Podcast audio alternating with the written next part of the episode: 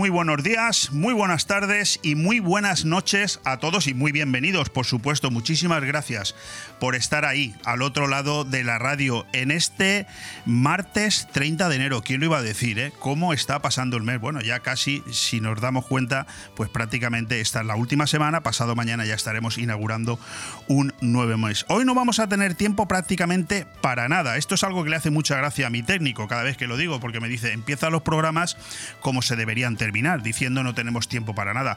Pero es que hoy es verdad, hoy es un programa muy interesante, un programa en el que hay que decir que están pasando muchas cosas en Benidorm.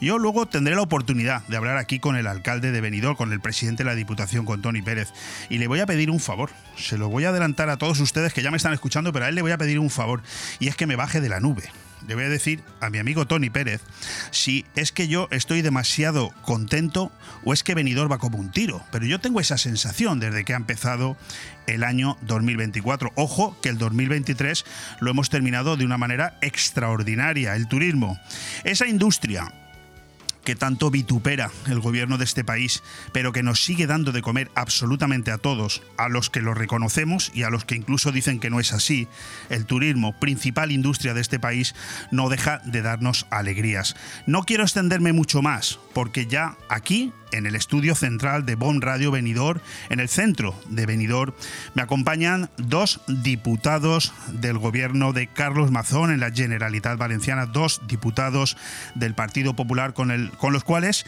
quiero hablar bastantes cosas porque de ellos depende que nos sepan explicar exactamente de qué manera se beneficia la comarca de la Marina Baja de este nuevo cambio de gobierno, de tener a Carlos Mazón en la presidencia, de tener a José Ramón González de Zárate como diputado regional y de tener también a un nuevo vecino de nuestra comarca de la Marina Baja, Javier Gutiérrez Martín, que también es diputado. Me acompañan ya ellos, con su permiso, les voy a presentar, pero no antes sin decirles cuatro palabras. El Conseil aprobó hace cosa de un mes el presupuesto de la Generalitat para 2024, el primero del nuevo Ejecutivo de PP y Vox tras el cambio político del pasado mes de mayo. El montante total asciende casi a 30.000 millones de euros, falta muy poquito, con un aumento del 4,5%, casi 1.300 millones respecto a los diseñados por la izquierda precisamente para el actual ejercicio, para el anterior ejercicio. El presupuesto consolidado crece de forma más moderada y contempla un gasto real, es decir, el gasto no financiero, excluido el pago de la deuda, de 22.670 millones, por lo que el aumento real de las cuentas es del 2,3% respecto al año actual, 22.164 millones. Por su parte, el presupuesto financiero requerido para atender esos pagos del pasivo, así como sus intereses, es algo que a mí, sinceramente, me lo van ustedes a perdonar, pero me pone los pelos de punta. Escala hasta los 7.948 millones, 1.300 más. Yo realmente no sé cómo se puede gobernar así, pero bueno, ellos no lo van a explicar. El Consejo ha remarcado el lastre que supone para cumplir con este calendario de pagos heredado del que ha responsabilizado al Botanic. Según han señalado, en 2023 el abono de intereses creció un 28%, mientras, atención, en el ejercicio próximo se dispara un 100 112%. Creo que alguien les ha tendido una trampa o les dejaron una trampa bien orquestada. Bueno, ellos tendrán que buscar las soluciones, tienen cuatro años por delante. Querido amigo José Ramón González de Zárate, se ha convertido usted casi en una persona perenne aquí en el, en el, estudio de, de Bon Radio, pero es que son muchas cosas las que hay que contar y se extiende usted demasiado en algunas de ellas y claro, se nos pasa el tiempo volando. ¿Qué tal? Muy bienvenido. Eh, Buenos días a todos, a todos los que nos escuchan y, estoy como en casa, ya se lo he dicho. Y le dije claramente que el mes de enero eh, estaba mucho más aquí en Benidorm que en Valencia. Cumplido. Y he estado todas las semanas con usted. Todas. Y alguna de ellas yo creo que hasta un par de veces. Encantado de la vida de estar aquí con usted y con todos los que nos escuchan. José Ramón González de Zárate, miembro de las comisiones de Economía, Presupuestos, Hacienda, Obras Públicas, Infraestructuras, Transportes y Reglamento en la Generalitat Valenciana, en el Conseil. También nos acompaña Javier Gutiérrez Martín. Javier, ¿qué tal? ¿Cómo estás? Buenos días, buenos días a todos los oyentes. Buenos días, Leopoldo. Eh, me encanta el, poder recibiros, el poder de alguna manera eh, recibir de primera mano eh, pues, este inicio de, legislatura y que, como yo creo que bien has desgranado, supone un, amplio reto para el nuevo gobierno de Carlos Mazón, el nuevo Consejo, visto el, panorama que además de manera muy gráfica y numérica, como a mí me gusta. Hay que hacerlo rápido. Oye, es, Gijona sé que es un, lugar muy bonito, pero, pero Finestrat Mm. bueno, soy un, nuevo habitante de la Marina Baixa. Eh, bien es cierto que siempre en mis carnes quedará eh, Y seré gijonenco siempre, pero también es verdad que me han acogido con los brazos abiertos y como somos los valencianos, eh, gente que de alguna manera tenemos eso, los brazos abiertos para, Pero Leo, todo el mundo. Le voy a contar un secreto. Está más. Ya no vas a hablar más, Javier. Está más tiempo casi en venidor que en Finestrat, que por mucho él duerme y paz en Finestrat, pero está todo el día, le encanta correr y se hace la zona de Poniente, Vicente del Calor muy a menudo. Los sitios donde iba usted antes que a correr. Sí. ahora. Eh, me vais a disculpar un momento. Eh, querido Juan Fran, alcalde, si estás escuchando esto, corre un tupido velo, no te preocupes. Totalmente. No, no, ha querido decir eso José ¿eh? En Finestrat también hay sitios maravillosos. Maravillosos. Yo creo que tenemos una comarca maravillosa y es para disfrutarla, rincón, rincón, eh, independientemente de donde uno pase, como bien dice José Arra, pero venidor es venidor y bueno, a uno le tira también, es Por supuesto que, negarlo. Javier Gutiérrez Martínez, miembro de las comisiones de coordinación, organización, industria, comercio turismo, que es la que a mí más me gusta, y nuevas tecnologías. Por lo tanto, es un discípulo a las órdenes de Nuria Montes, vamos. Literalmente es nuestra cabeza visible, una cabeza visible dentro de la, de la cabeza más visible que tiene que ser Carlos Mazón y que de alguna manera comanda este barco de, de nuevos proyectos y de nuevas circunstancias, de nuevo aire para los valencianos y que yo creo que empieza a dar sus frutos de estos primeros meses. Tendremos que repetir más veces porque veo que el tiempo va pasando súper deprisa y de aquí los va a echar, no yo, nunca, los va a echar el alcalde alcalde de Benidorm, Tony Pérez, que ya acecha y, estoy seguro que pronto vendrá y lo sacará de aquí. Bueno, ambos dos son diputados que residen y conocen bien la Marina Baja, ambos dos son diputados del gobierno de Carlos Mazón, un gobierno que gobierna, perdón, junto a Vox. Me gustaría empezar por ahí, fijaros, eh, un poco por romper el protocolo, José Ra, Javier, la explosión de Vox ayer en las Islas Baleares e incluso algún reportaje leído hoy que eso podría incluso amenazar eh, otros posibles gobiernos, ¿no es así? Yo creo que no va a haber ninguna amenaza. Yo creo que vos, tanto a nivel nacional como cualquier persona y afiliado de vos, está viendo que donde gobierna el Partido Popular es, gobierno del sentido común, de la sensatez y de hacer las cosas bien. Eh, está pasando en la Comunidad Valenciana con Carlos Mazón, estamos gobernando, por supuesto, con vos, pero está pasando en Baleares. Entonces yo dudaría mucho, excepto que haya intereses que espero que no los haya en esos diputados de Vox que se han ido, que yo espero que no los haya, yo creo que va a seguir gobernando sin ningún tipo de problema el Partido Popular. Puede ser que en minoría, eh, porque está haciendo las cosas bien y sobre todo porque lo están viendo los ciudadanos de, lo que es las Islas Baleares. ¿Cuánto de compleja es la maquinaria administrativa de la, de la Generalitat Valenciana, Javier? Bueno, sois los dos nuevos diputados en, en Valencia. La pregunta puede ser para los dos.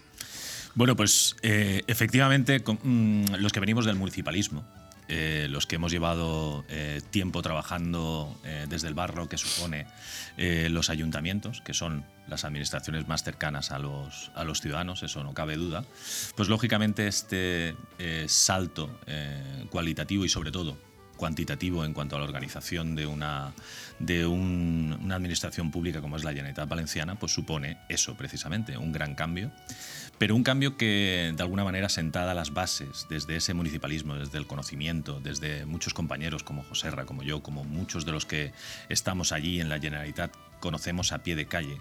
Lo que significa haber eh, gobernado haber estado en ayuntamientos eh, municipales, sabemos cómo son las vías que eh, tenemos que generar para que al fin y al cabo, los impuestos de, todos los ciudadanos de la comunidad valenciana lleguen a donde tienen que llegar, que es al ciudadano a pie de calle, que es a los ayuntamientos, que son quienes los gestionan, quienes gestionan, gestionan. Y no solo eso, sino tenemos en este caso al presidente de la Diputación Provincial, que no deja de ser, como yo he dicho muchas veces durante mis cuatro años en la Diputación de Alicante, no deja de ser un ayuntamiento, un macro ayuntamiento o un ayuntamiento de ayuntamientos y que desde el conocimiento del municipalismo yo creo que desde esa presidencia de la Diputación, en este caso de nuestro presidente también provincial del Partido Popular, Tony Pérez, y por supuesto alcalde de Benidorm, yo creo que de esa manera eh, lo que hacemos es llegar precisamente a los ciudadanos y en eso es lo que nos hemos encontrado en la Generalitat y de ahí que abramos cajones y sepamos. Luego os preguntaré... Una, una, cuestión. Ah, no, la complejidad, eh, Leo, eh, esto va a, lleg- va- va a ir y ya está yendo a bien, ¿no? Pero la complejidad sobre todo es cómo nos ha dejado el Botanic todo esto. Nos ha dejado 58.000 millones de I- deuda. iba a preguntarlo. Eh, es la realidad, 58.000 millones de deuda. Eh, nos ha dejado eh, el gobierno del Partido Socialista del señor Pedro Sánchez, que no hemos firmado todavía, el gobierno de Carlos Mazón, ningún convenio No sé. de igualdad entre autonomías, como puede ser el del MIDMA, el del Ministerio de Medio Ambiente, de más de 200 millones, significa infraestructuras que se tienen que hacer en la Comunidad Valenciana que todavía no están hechas. Eso es la complejidad. Pero aun con la complejidad, con esa tela de araña que nos ha hecho el Partido Socialista y nos ha dejado el Botani, tanto Compromís, Podemos como el PSOE, el Partido Popular y Carlos Mazón están al lado de los ciudadanos. Es el presupuesto más de las personas, el presupuesto social, el presupuesto sanitario, el presupuesto educativo. Y yo rápidamente de la comarca voy a... He, he- dicho, he dicho que se nota en esta comarca qué es lo que ha pasado y por qué, eh, qué, es lo que significa el presupuesto de Carlos Mazón. Yo lo enfoco en, infraestructuras en cuatro conceptos fundamentales. El tema sanitario, el tema educativo, el tema del transporte y el tema del agua. Sanitario, hospital, centro de salud de, de Benidorm y centro salud y centros eh, especialidades en varios municipios. Educación, prácticamente en todos los municipios. Todos los municipios de la comarca hay movimientos en el tema educativo. Es decir, hay institutos, In- hay colegios, hay colegios, pero hay estudios. Y pongo el ejemplo, en Orcheta, un municipio que estaba gobernado por Partido Socialista olvidado, tienen un problema en las aulas y ya está la Dirección General de, Infraestructuras Educativas trabajando para buscar terrenos para poder quitar ese problema que tiene. Es decir, ya estamos trabajando, llevamos gobernando seis meses. Y luego, en el tema del agua, lo he dicho antes, el próximo viernes tenemos a la consellera Salomé Pradas en Benidorm, con una obra de más de 3 millones de euros, que es Alfat, La Nucía y Benidorm, que son las bombas que van a llevarse el agua sucia a lo que es la depuradora, reivindicada pero años y años atrás. Pero no solamente eso, tenemos el embalse de Relleu, tenemos la potabilizadora o el principio de potabilizadora en Altea. Es decir, prácticamente hay infraestructuras e inversiones en todos los municipios. Y en transporte no nos quedamos atrás. Nos hemos encontrado, y lo digo bien claro, eh, una obra fundamental que tenía que haberse hecho, empezado en el año 2015, pero entró el Botánico, hicieron partidismo y se fueron a Denia. Y hicieron allí una obra, que es la del tranvía, eh, gastaron una pasta y que no ha sido utilizada hasta el año 2022 porque no entraban los trenes, porque no pasaban, la gente iba en autobús. Pero la obra se hizo, ya que estaba gobernando el Partido Socialista. Ha vuelto la sensatez, la realidad, y hemos vuelto a volver donde se quedó parada la tranvialización, en Villajoyosa. Y ahora mismo, desde Villajoyosa a lo que es Altea, se están haciendo una obra fundamental, que por cierto, la licitaron y la adjudicaron el Botanic, pero no le pusieron ni un euro. Ya. Y ha tenido que llegar el Partido Popular, sacar dinero donde hemos podido para ponerle euro para que sea una realidad. Pero una de las importantes. Y una que no tiene mucho dinero, pero es importante, es el transporte por carretera. Fundamental en nuestra comarca. Municipios como Relleu, como Sella, como Polo, no tenían transporte. Un, un ciudadano de Altea, por poner el caso, el centro de especialidad lo tiene en La Nucía.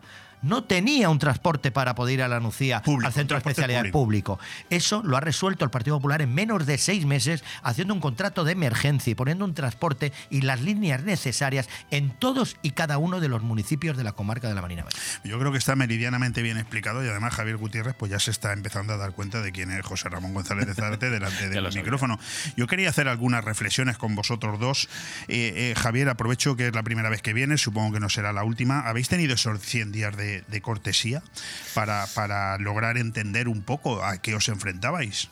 No han existido. Eh, como tal, eh, yo creo que Partido Socialista y Compromiso todavía, yo creo que se encuentran en el disparadero de no estar a gusto con respecto a la situación que han decidido los valencianos, que es un gobierno de cambio.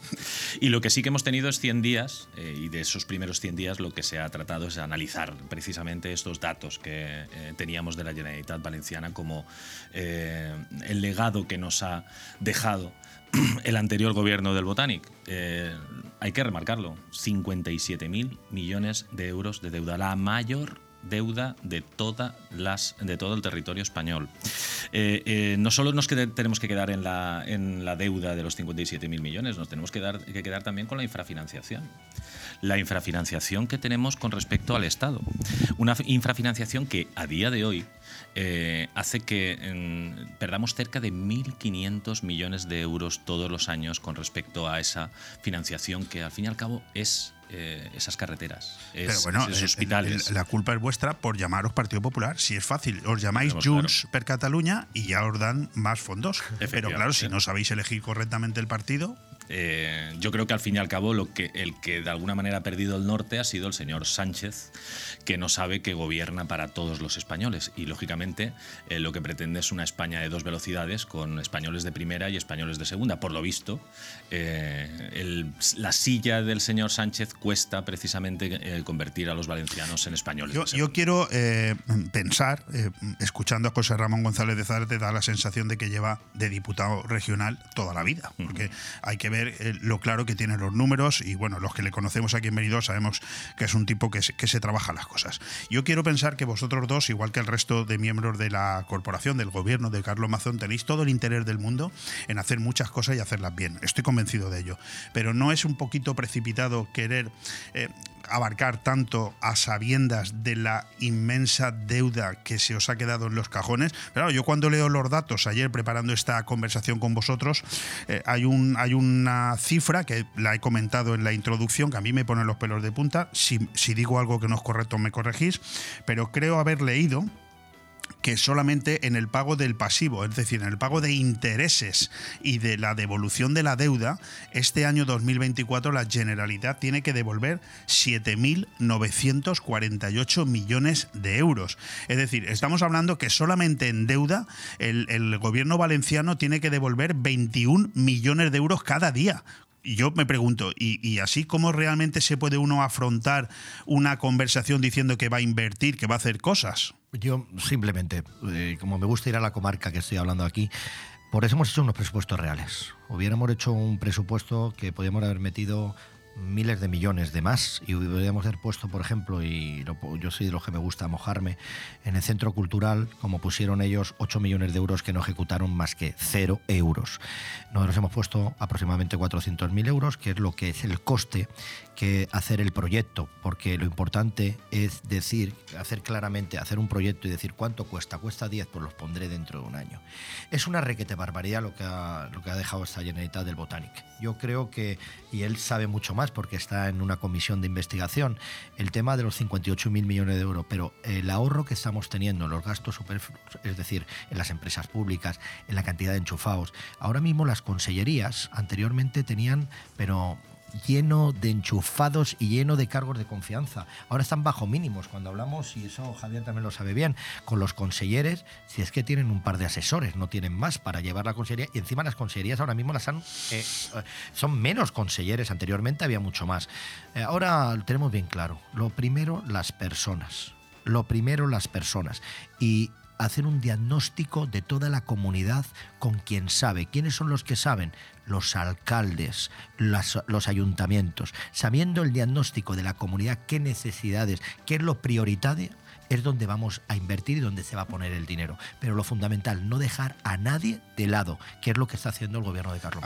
Habláis de un, perdona Javier, habláis de un recorte de gastos eh, que me parece absolutamente lógico, pero yo aquí en el apartado de personal veo que se pasa de 8.123 millones a 8.800 millones. Supongo que será por el tema de los funcionarios y por la subida del salario que obliga el Estado. Pero en cualquier caso, que no sé si es cierto o no, son datos que yo tengo ahí contrastados, eh, en cualquier cualquier caso no se reduce el gasto de, personal. No sé si yo lo que tengo claro es que de alguna manera cuando eh, plantificamos los presupuestos de la, de Generalitat eh, habían, y siempre hablo de tres pilares fundamentales. Un primer pilar que era precisamente la eliminación, como decía mi compañero José Ra, la eliminación de los chiringuitos, la eliminación del gobierno más caro de la historia en cargos y en eh, puestos designados a dedo. Eh, esos gastos no necesarios son los que nos van a, llevar a, de alguna manera, rentabilizar eh, este nuevo gobierno del Consejo, el que nos va a llevar a poder eh, hacer ese tercer pilar que yo creo que es el más importante, que es, como decía también Diego Joserra, es las personas, es el aumento, el, el llegar hasta el 83% del presupuesto, 83% destinado a gasto social. Correcto. Gasto social que, lógicamente, estamos hablando de atención sanitaria, estamos hablando de salud mental, estamos hablando de educación, de universidades, de empleo. Ahí es donde nosotros estamos llegando sí, sí, a 18.342 millones van a gastar ustedes en el gasto social y bueno, desde aquí hay que reconocerlo, ¿no? Sanidad, educación, igualdad. Y eso haciendo precisamente lo contrario que nos ha hecho el Botanic durante ocho años, que ha sido eh, eh, esquilmar literalmente los bolsillos de los valencianos. 3.000 millones de euros más de presión fiscal recaudada por el gobierno del Botanic, que precisamente el gobierno del Consejo de Carlos Mazón lo primero que ha intentado es eliminar, eliminar impuestos, eh, mirar por las pequeñas y medianas empresas, al fin y al cabo mirar por las familias, no solo con la eliminación de impuestos como el de donaciones y el de sucesiones, sino también con la eh, realización de más eh, mejoras en cuanto a la renta, más mejoras en cuanto a, los impuestos directos que tienen que pagar los ciudadanos. Eh, yo creo que al final afirmar que el presupuesto de la Generalitat Valenciana es un presupuesto para las personas, por y para los valencianos, es el resumen que podemos hacer de, nuestra, nuestra nueva apuesta del Consejo, eliminando todo aquello que es grasa y todo aquello que es superfluo que hemos estado viviendo los valencianos durante ocho años. Pues yo el resumen que puedo hacer es que no tenemos tiempo para más, porque tenemos con nosotros aquí ya al presidente de la Diputación y alcalde de Benidorm, pero sí puedo aceptar un compromiso, si Javier me lo, me lo acepta igualmente. Eh, con José eh, hay mucha más cercanía y es que a sabiendas de que eres un nuevo vecino en la Marina Baja y sabiendo que tu representación en, los diferentes, en las diferentes comisiones en la Generalitat Valenciana son fundamentales, que pases por aquí más de vez en cuando. Leopoldo, eh, para... cojo perfectamente el guante y siempre para intentar informar al máximo a los que somos servidores públicos. Eh, Correcto. Solo a los ciudadanos. Pero sin quitarme a mí un hueco. Yo sigo teniendo mis huecos aquí. no os olvidéis de mí. ¿eh? un abrazo a los dos, de verdad. Un abrazo. Muchas gracias. Muchas gracias.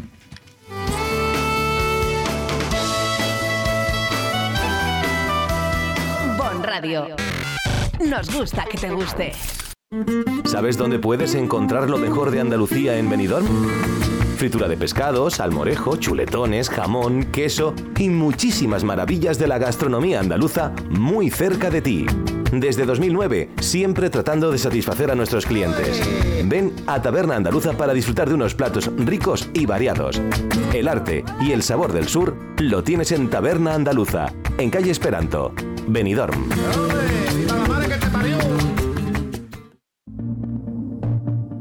En Hidracua trabajamos cada día para ofrecerte una atención personalizada. Realiza tus gestiones sin desplazamientos ni esperas. Es tan fácil y rápido como entrar en el área de clientes de nuestra web www.hidracua.es. Tan solo necesitas tener a mano tu factura del agua y un par de minutos para registrarte. Desde ese momento tendrás tu contrato de agua disponible en tu móvil u ordenador. Conoce tu consumo de agua, accede a tus facturas o solicita la factura digital para recibirla de forma inmediata en tu móvil. Hidracua, tu agua de cada día.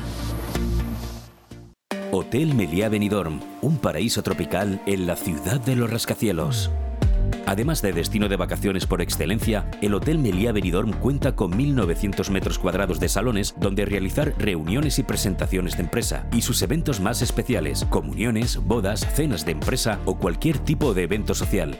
Ven a visitarnos y descubre todas las opciones que el Hotel Meliá Benidorm puede ofrecerle. Hotel Meliá Benidorm, un paraíso en la Costa Blanca. no te alteres descansar. No hay como el amor en la barra de un bar. Desde 1980, la Cava Aragonesa tiene la barra más concurrida de Benidorm, siempre llena de alegría, pinchos y la mejor compañía, la de nuestros clientes y amigos. La barra de un bar. Tu match está en la Cava Aragonesa, una institución en Benidorm. ¿Cómo ayudar a nuestros hijos a gestionar la presión en los estudios? Con esta temática comienza la edición 2024 del Racó de Mares y Pares de Finestrat. Será el sábado 3 de febrero a las 6 de la tarde en la Casa de Cultura con Vanessa Yorca Linares, neuropsicóloga clínica. Soy Vanessa Yorca, especialista en neuropsicología clínica. Hablaremos de técnicas de estudio, motivación, autoayuda y cómo podemos apoyarles en época de exámenes. Organiza Concejalía de Juventud, Ayuntamiento de Finestrat, porque en Finestrat lo tienes todo.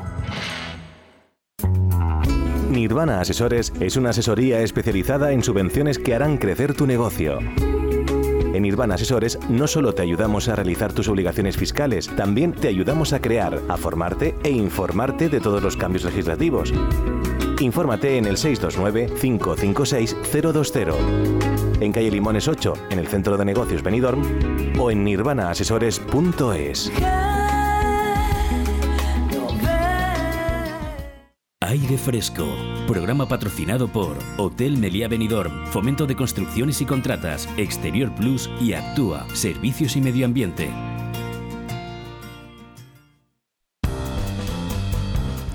La cuadragésimo cuarta Feria Internacional de Turismo finalizó el domingo tras una edición de notable éxito. Todos los datos reflejan el crecimiento que el turismo mundial ha experimentado en el ejercicio pasado y sienta las bases para su consolidación en este.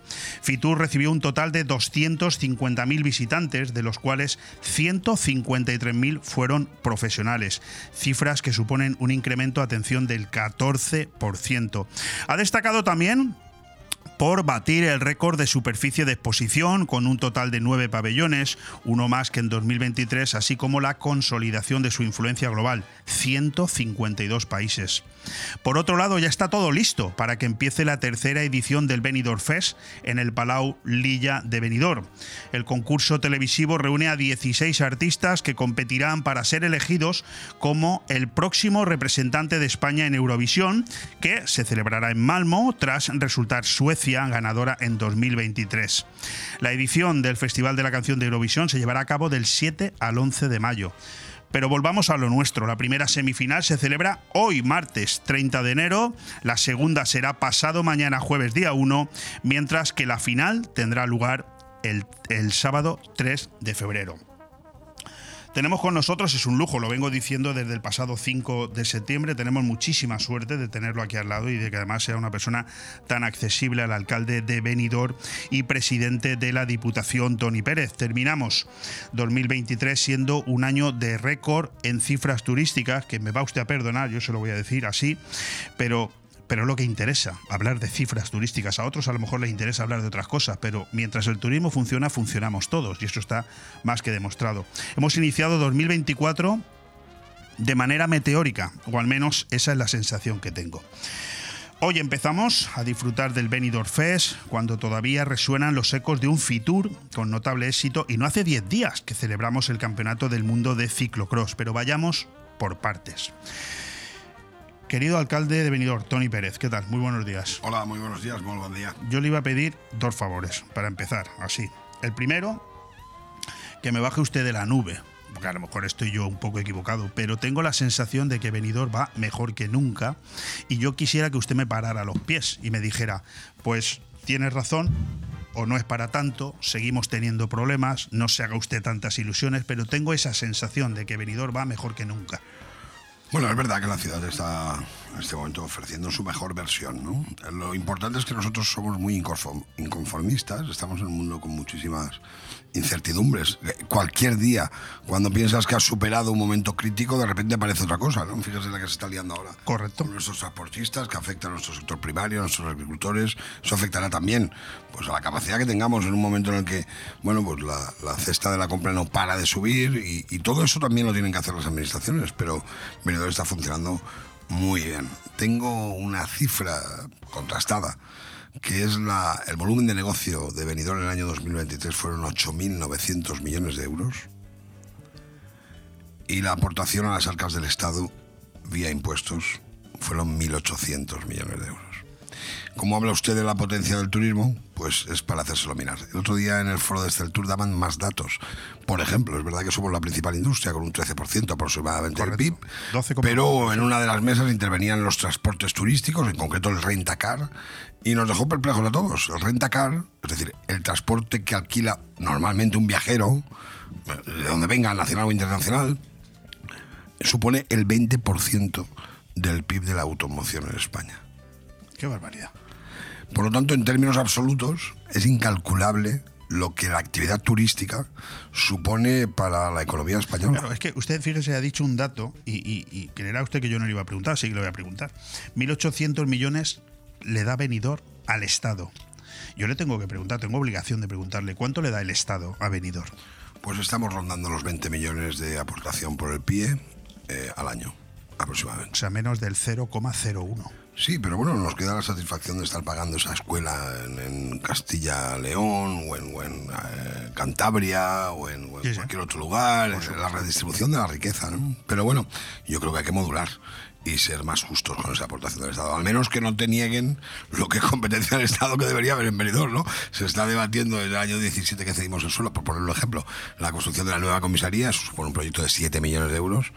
Bueno, estaríamos hablando de, de un 1%, menos de un 1% del volumen de negocio que ha propiciado Benidorm. Estaba yo haciendo un número mientras usted hablaba de esa aportación que supone, eh, eh, o sea, de, ese, de ese consumo que se produce aquí de, de, 8.900 millones de euros al año. Sí, lo que generamos de actividad económica. en cuanto al PIB anual de todo el Estado, déjeme que me equivoque, pero que estamos cerca del 0,8%. Es que es una cifra brutal. Es, brutal. es que los grandes destinos turísticos suponemos un porcentaje muy elevado de la aportación al turismo nacional y de la aportación que hace el turismo nacional al PIB del Estado, con lo cual luego creamos infraestructura, lo tenemos. Por eso se entiende menos que la provincia de Alicante lleve ya un relato negativo de, tres ejercicios presupuestarios, siendo la provincia 52 de 52. Si tenemos en cuenta que solo Benidorm es el 60% de la actividad turística de la Costa Blanca y el 40% de la Comunidad Valenciana, pues algo de justicia y no poética debería haber. Eh, le he dicho que le iba a pedir dos favores. El primero era que me bajara de la nube no lo ha conseguido, de hecho lo ha argumentado. El segundo que le iba a pedir es que si estuvo esto aquí el 21 de diciembre, que además era la quinta vez que venía a esta emisora de radio en el periodo de menos de cinco meses, pues yo en cinco semanas, déjeme que le gaste una medio broma, no hay que hacer las cosas tan serias, yo le habré visto a usted aproximadamente, no lo sé, en 700 actos en un mes. Eh, si tiene usted un clon, nos lo puede decir, nos lo puede confesar, no hay ningún problema. ¿eh? No, no, no hay ningún clon. Hay, no, hay amor. ¿Cómo puede usted estar en... Amor por mi ciudad. Pero es, que ayer mismo le vi yo en, eh, comiendo en Elche, por la tarde estaba en un acto usted aquí con el Benidorm Fest, por la mañana supongo que estaría atendiendo el pleno de la corporación municipal. Por la mañana hicimos un pleno, comisiones informativas, Junta de Gobierno local, fuimos a la Junta de Gobierno provincial, volvimos a la ciudad para visitar con la constellera el Palau de Sports y todo lo que es la última hora del Benidorm Fest. Efectivamente comimos en Elche porque es un proyecto muy interesante, es Menjars de la Tierra. Correcto. Saborear la buena gastronomía, es una promoción turística de primerísimo nivel y efectivamente por la tarde pues, pues seguimos, ¿no? Si es que eh, hay que hacer faena y cuando, cuando tienes la gran fortuna de, de considerar eh, esta vocación y el trabajo para tu pueblo especialmente como una gran suerte, pues mm, nada te cuesta seis meses ya como presidente de la Diputación. Yo quería que me hiciera una, una, valoración de estos primeros seis meses. Le, ha dado la oposición la posibilidad del aterrizaje de esos 100 días de, cobertura que se llaman. Eh, tienen ustedes los presupuestos aprobados ya, con la correspondiente oposición eh, mostrando, eh, en fin, mostrándose en contra de cualquier decisión que toman, con esos fondos de cooperación en los que uno no termina de entender muy bien exactamente a qué hacemos referencia cuando hablamos de fondos de cooperación, porque están ustedes siempre tan enfrentados, oposición y gobierno si al final se trata de invertir en, los pueblos. Bueno, se trata de invertir en los pueblos, pero el Fondo de Cooperación, tal y como se configuró, supone incidir en la autonomía de la Diputación por parte de otra administración. Ya nos ocurrió en pandemia, cuando algunos ayuntamientos como el de Benidorm habían movilizado decenas de millones de euros para atender a las familias a las empresas, llega un gobierno valenciano que dice yo también voy a poner mis ayudas, ayuntamiento ponga usted el 15%, diputación ponga usted el 35% y daremos ayudas del 100%. Bueno, yo creo que esos son tiempos pasados ya, ¿verdad? Eh, hemos pasado pantalla. Es que aquello era intervencionismo. Y el Fondo de Cooperación, que tiene muchas eh, cosas positivas, al final lo que quiere incidir, desgraciadamente por ideología, es en la capacidad que tenga la Diputación de poner sus recursos y derivar sus recursos allá donde la propia Diputación convenga que es más interesante. La Diputación moviliza mucho más dinero, inyecta más dinero en cualquier pueblo de toda la provincia de Alicante que lo que le correspondía por el Fondo de Cooperación. No tengo el ejemplo para dárselo, pero seguramente cualquier municipio de nuestra comarca pequeño eh, es capaz de construir una sala de usos múltiples o una piscina o un parque o un gimnasio gracias a la Diputación y eso traducido al Fondo de Cooperación hubieran sido 10.000 euros. Por lo tanto, no hubiera dado para tanta cosa, ¿no? Eh, eh, alcalde y presidente en este caso, ¿cuáles son las principales amenazas que considera usted que tiene la provincia de Alicante para 2024? Si es que tiene alguna, ¿no? Por ejemplo, pues no sé, el tema del agua, la política nacional, los presupuestos. ¿Cuáles cree usted que son las, las amenazas? El agua, sin duda, la mayor amenaza. El agua, que tiene además una solución fácil acudiendo simplemente a los informes técnicos de las propias confederaciones, de la propia Mesa Nacional del Agua en la que señalan que es una locura estar derivando caudales mal llamados ecológicos para tirar el agua al mar cuando bueno, la, cuantía se establece en función de una pluviometría que puede estar ocurriendo en un radio de 150 kilómetros. Por lo tanto, si tú señalas esa, esa distancia y pones el pluviómetro en la marina alta, pues resultará que aquí eh, el agua va circulando por las calles de maravilla, ¿no? Pero eso no es real. aquí llueve lo que llueve. Entonces le aplicas al Amadorio y al Algar un caudal ecológico. En consecuencia, pues del mismo porcentaje, porque va por porcentaje, que Río Ebro, pues hombre, yo creo que es un poco excedido. Ayer tuvimos nosotros aquí la oportunidad de entrevistar a unos señores a nivel nacional que son la plataforma Aguayuris, que bueno, eh, hablan de que es un negocio montado por multinacionales, que verdaderamente España no tiene ningún problema de agua y además traían imágenes especialmente complejas viendo cómo los embalses del río Guadiana en el momento que pasan a la, frontera hacia Portugal están que parecen mares y aquí en España parece que, está todo seco. En fin, no sé, no sé si la política del agua se está gestionando realmente con, con eh, con conciencia nacional o hay algo detrás. No, no lo sé, no lo sé, presidente. Pues mire, no hay ningún informe que no diga lo contrario. Es que ahora, por ejemplo, junto con esos 27 recortes del Tajo Segura, eh, que nos hace falta ese agua porque es la que, la que teníamos concedida en realidad. Bueno, pues ahora, por ejemplo, que habla del Guadiana, pues se ha pinchado también el propio caudal que nos corresponde para derivar agua eh, al Guadiana, ¿no?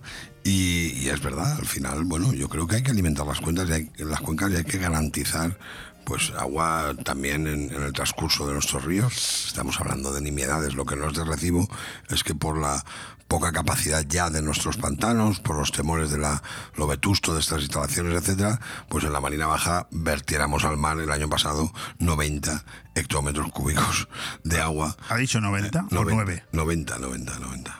90 hectómetros cúbicos. Yo no soy quien para rebatirle, pero me parece que, es un dato. Hemos tenido mucha cantidad de pluviometría y hemos funcionado muy bien. Bueno. Recuerde que hemos tenido años muy lluviosos, afortunadamente para nosotros, pero en unas condiciones para otros muy malas. Eh, para que la gente se haga una idea de lo que está usted diciendo, ¿cuánta agua consume, por ejemplo, la Marina Baixa? No sé si tiene el dato en, en un año, en un ciclo hídrico. No tengo el dato en este momento, pero podemos estar consumiendo en torno de los 10. 10 en un año. Y dice usted que hemos vertido el año pasado 90, 90. al mar. Bueno, pues ahí dejamos los datos.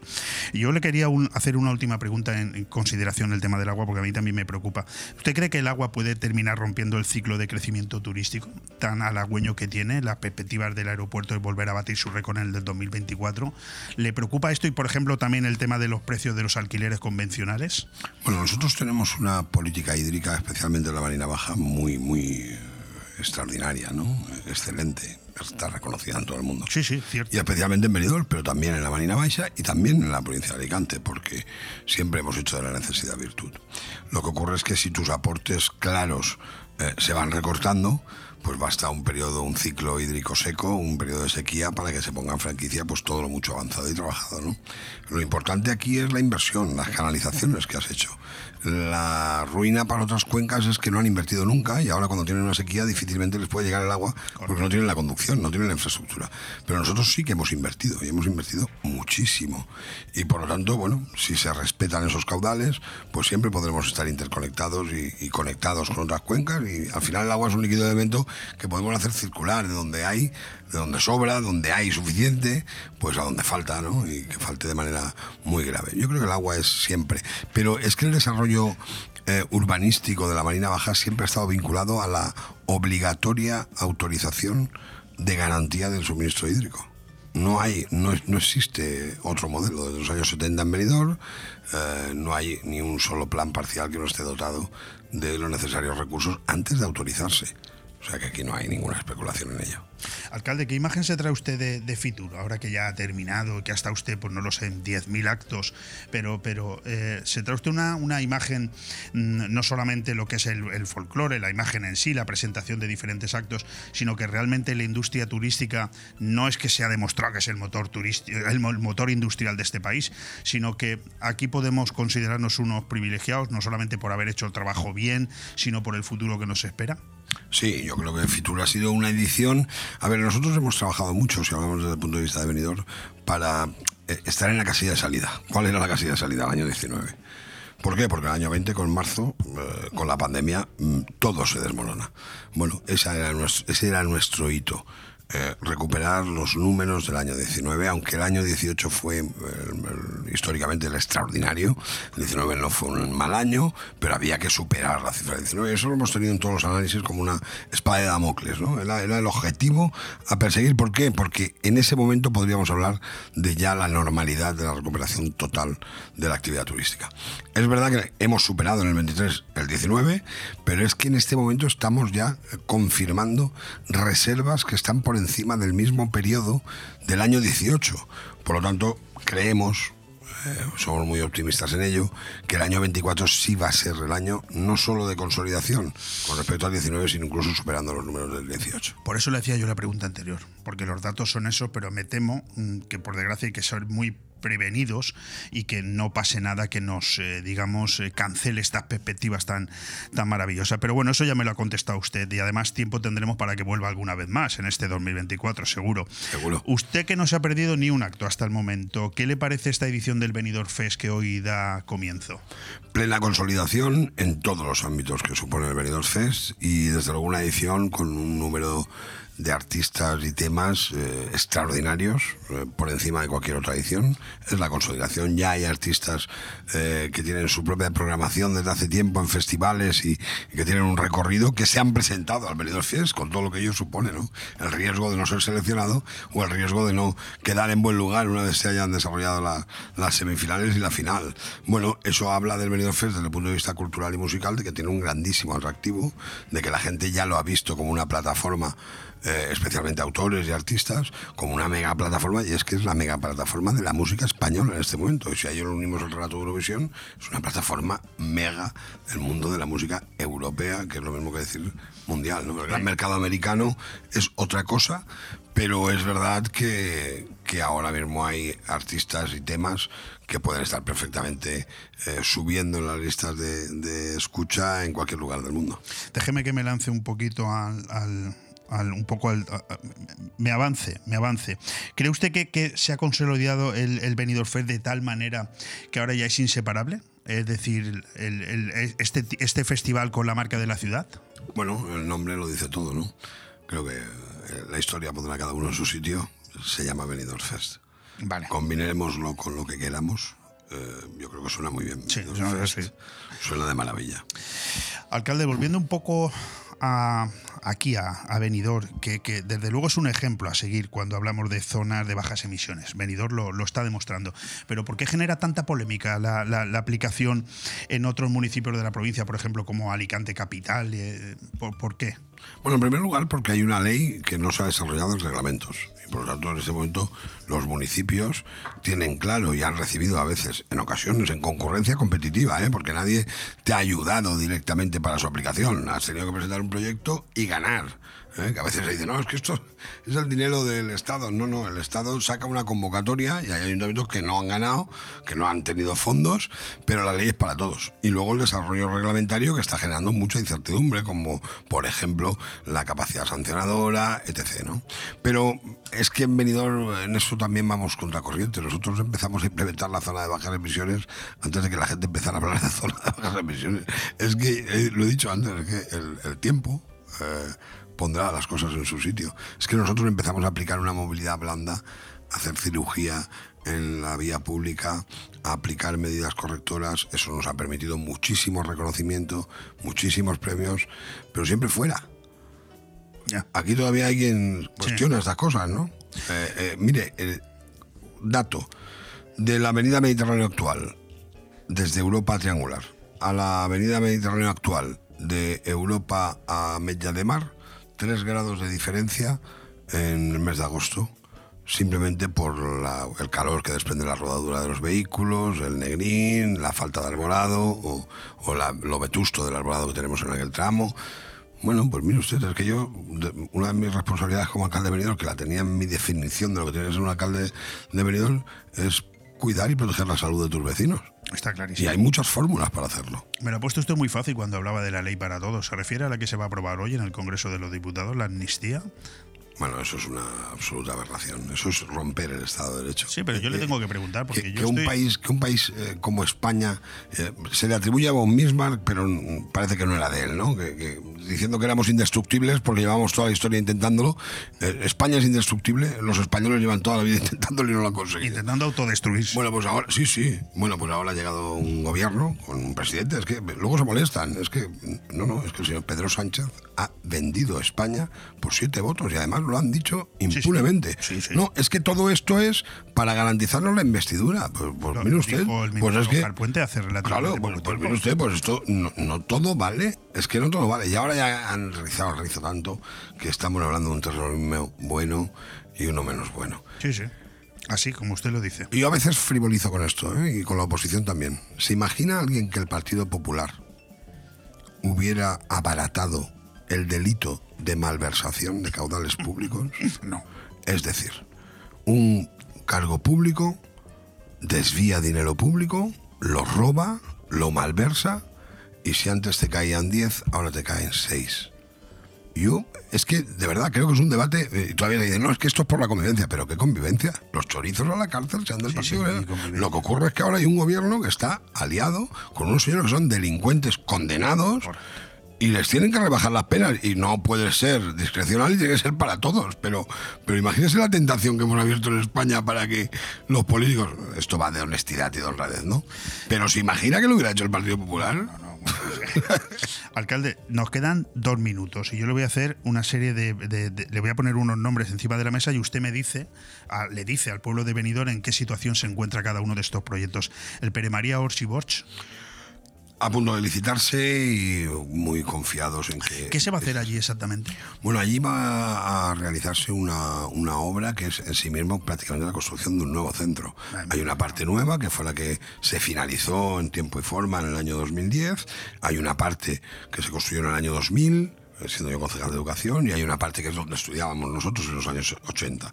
Bueno, ahora se va a demoler lo de los 80 y los 2000 para hacer un único cuerpo eh, actual actualizado y que pueda albergar todos los estudios del PL. El año 27 eh, es el horizonte para que el alumnado deje atrás eh, pues ya serán 17 años de... Iba a decirle. Eh, me imagino que, no permitirá usted que se le escape la oportunidad de ser usted presidente de la Diputación y Carlos Mazón presidente de la Generalitat y que dentro de tres años sigamos con un hospital de la vila en el que no se ha hecho nada, ¿no? Bueno, ahí además nos han metido un gambazo, un ámbito. ¿eh? Estamos haciendo una ampliación de la que se ha hablado muchísimo, entre otras cosas con el ámbito tan sanitario como la construcción de un parking de 600 plazas con una dimensión de urgencias, eh, utilizando los edificios viejos, con una conectividad interna para médicos y personal sanitario dificultosa, no lo siguiente, y con un número de camas que es ridículo. Por lo tanto, ahora la Consellería mm, ya está trabajando en modificar ese proyecto para al menos tener una capacidad eh, de, camas eh, mayor Y, y yo estoy convencido que pronto el Consejo lo anunciará y que esa es una obra que el Partido Popular en la Generalitat acabará. Alcalde, por último, como sé que a usted le, le molesta como benidormense que esa imagen permanezca ahí mucho tiempo, ¿realmente hay, hay un proyecto para que la estación de autobuses no siga así mucho tiempo más y, y suceda algo de verdad? Sí, hay una concesión nueva. Hemos hecho tres concursos para que la estación de autobuses tuviera una nueva concesión en, en la gestión. Estamos a la espera del proyecto definitivo en cuanto a la ocupación de esos espacios, fundamentalmente de zona comercial. La estación está funcionando en cuanto al servicio de pasajeros. ¿eh? Es que luego la gente dice que es normal. No, no. Quiero decir, los autobuses llegan a la estación y los pasajeros están conectados, que eso es lo importante. Y es verdad que no es menos importante la imagen que trasladamos en la estación de autobuses de Benidorm. Pero yo aventuro que eh, para este verano eso habrá cambiado Ah, pues mire. 100 180 grados. Ah, pues me, alegro de que ponga una fecha. Alcalde, nos marchamos. El pliego de la contrata de la limpieza viaria. El, mm, el- el contrato más importante de la democracia en Benidorm, más de 300 millones de euros, creo que finaliza el plazo el 6 de febrero. ¿Cómo, cómo, cómo camina? Bueno, en este momento cubriendo etapas administrativas, con muchísimo interés por parte de las mejores empresas, no solo de España, sino de Europa, y yo creo que es un contrato muy necesario. Mire, esta mañana cuando llegaba a estos estudios he visto dos deposiciones eh, de perro que más que perro, con perdón de la antena. Sí, parece un caballo. Sí, eran de caballo de dinosaurio. Entonces, bueno, da igual el contrato que tengas, si hay un vecino o vecina que es un incívico, que saca a su mascota y que en medio de la acera eh, le permite depositar sin recogerlo. Por tanto, hay que cuidar las mascotas, pero hay que ser también cívico. Como eso es una dificultad añadida en Benidorm, Benidorm tiene que tener un servicio que desde luego no es el que tenemos actualmente, pero porque no lo pagamos, porque no está contratado. La gente se cree que esto es un incremento del contrato por una serie de circunstancias, pero es lo mismo que el Parques y Jardines. No podía ser el contrato de Parques y Jardines el mismo, teniendo el Parque de Elche y el Parque de la Higuera, que teniendo el Parque de Elche, el Parque de la Higuera, la Sequía Mare, Folletes y el Moralet. No, es que hay que dimensionar las cosas, es que todo lo bueno cuesta dinero. Y esto hay quien lo dice, "Ah, pues págalo tú. No, si yo pago mis impuestos en Benidorm, ¿no? que no tenga nadie ninguna duda. No hay ni un solo impuesto que no pague en. Alcalde, pues no hay tiempo para más. Yo le deseo lo mejor con el arranque hoy de la semana de- del Benidorm Fest. Y, y bueno, y, y- y quería yo, pues un poco mm, darle las gracias por venir y, y, mm, manifestar también mi solidaridad con ese Partido Popular que sigue reivindicando que la gente salga a la calle a manifestarse. Pero sinceramente, pues no, no le voy a preguntar nada porque yo no sé si el Partido Popular puede hacer algo más para parar, para parar la deriva de este país. Por ser la voz de los que el señor Pedro Sánchez, porque lo dijo él, ha decidido dejar al otro lado del muro. Iba a levantar un muro Sí, sí. e iba a dejar la mitad de España al otro lado. Y entonces el Partido Popular es la alternativa, la voz de todos esos que el señor Pedro Sánchez ha querido dejar al otro lado del muro y que en el día a día demuestra que no era solo una cuestión de, de muro físico, es un muro real. Veremos la compensación de impuestos para ciertas autonomías, veremos otra vez una provincia de Alicante eh, infravalorada, infrafinanciada y sin infraestructuras. Bueno, todo eso, eh, hay una España silenciosa que en cierta manera no sé si lo está tolerando o no, pero el Partido Popular se ha movilizado para decir aquí estamos nosotros, eh, estamos eh, jugando con algo muy serio, que es el momento, más de 40 años, de mayor prosperidad de mayor prosperidad de este país y eso se está intentando deshacer como un azucarillo, como si aquí no hubiera pasado nada. Tony Pérez, alcalde de Benidorm, presidente de la Diputación Provincial de Alicante, muchísimas gracias e insisto, muchísima suerte. Yo siempre se lo digo cada vez que viene usted porque su suerte es la, es la nuestra, es la de Benidorm. Muchísimas gracias a ustedes. Muy buen día a todos. Bon Radio. Nos gusta que te guste. Alexa, dime una heladería en la playa de Levante. Heladería Pinocchio. Una pizzería en la playa de Levante. Pizzería Pinocchio. Una cafetería en la playa de Levante. Cafetería Pinocchio. ¿Y un restaurante? Restaurante Pinocchio. En la playa de Levante. Pinocchio, lo que tú quieras y más en Pinocchio, en Avenida de Alcoy 12 de Benidorm. Pinocchio, tu cafetería, pizzería, heladería y restaurante.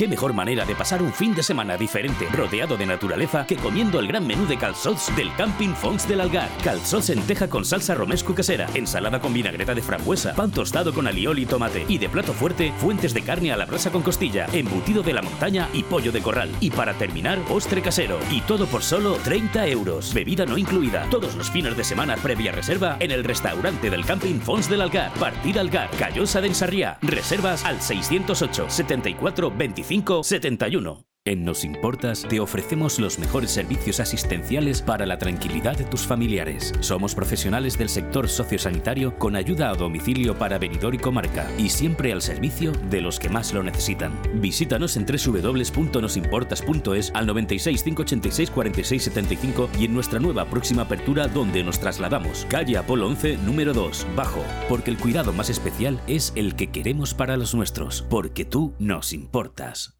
Allá donde mires, arriba o abajo, Grupo Pecal lo tiene en y pintado.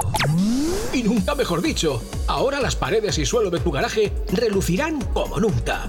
Además de realizar pavimentos industriales y deportivos, impermeabilización y rehabilitación de superficies y fachadas, el mundo de la pintura no tiene secretos para nosotros. Entra en pecal.es y decide de qué manera podemos ayudarte. Grupo Pecal, desde Altea, para todo el mundo. Es hora de renovar tu cocina, o mejor, renovar los electrodomésticos de tu cocina. Ven a Milar Fotocine Granada y equípala con las mejores marcas en electrodomésticos. Hará tu vida más fácil y además ahorras tiempo y mucho dinero. 50 años dando calidad, precio y servicio. Estamos en Avenida Los Almendros 20 y en calle Garita número 12 de Benidorm, con una hora de parking gratis. Los electrodomésticos de mi cocina, sí, en Milar Fotocine Granada. ¿Qué mejor manera de pasar un fin de semana diferente, rodeado de naturaleza, que comiendo el gran menú de calzots del Camping Fons del Algar? Calzots en teja con salsa romesco casera, ensalada con vinagreta de frambuesa, pan tostado con alioli y tomate, y de plato fuerte, fuentes de carne a la brasa con costilla, embutido de la montaña y pollo de corral. Y para terminar, postre casero. Y todo por solo 30 euros. Bebida no incluida. Todos los fines de semana previa reserva en el restaurante del Camping Fons del Algar. Partida Algar, Callosa de Ensarriá. Reservas al 608 74 25 71. Racer, reformas y servicios integrales. Realizamos todo tipo de obra y reforma, ya sea pequeña o integral para tu vivienda o local. En Racer instalamos y reparamos aire acondicionado, calefacción y mucho más. Y para completar, servicio de mantenimiento de piscinas y jardinería. Te asesoramos con total garantía en todos nuestros servicios y trabajos. Infórmate en el 609 48 85 19 o en racerintegral.com. Racer, garantía de eficacia y servicio. Polop de la Marina es naturaleza, es cultura, es historia, es deporte, es agua y montaña, es gastronomía, es poesía e inspiración, es literatura, es salud y bienestar. Polop es calidad de vida. Sin duda, un lugar que te va a enamorar, único, donde perderse y donde vivir. Siente Polop de la Marina.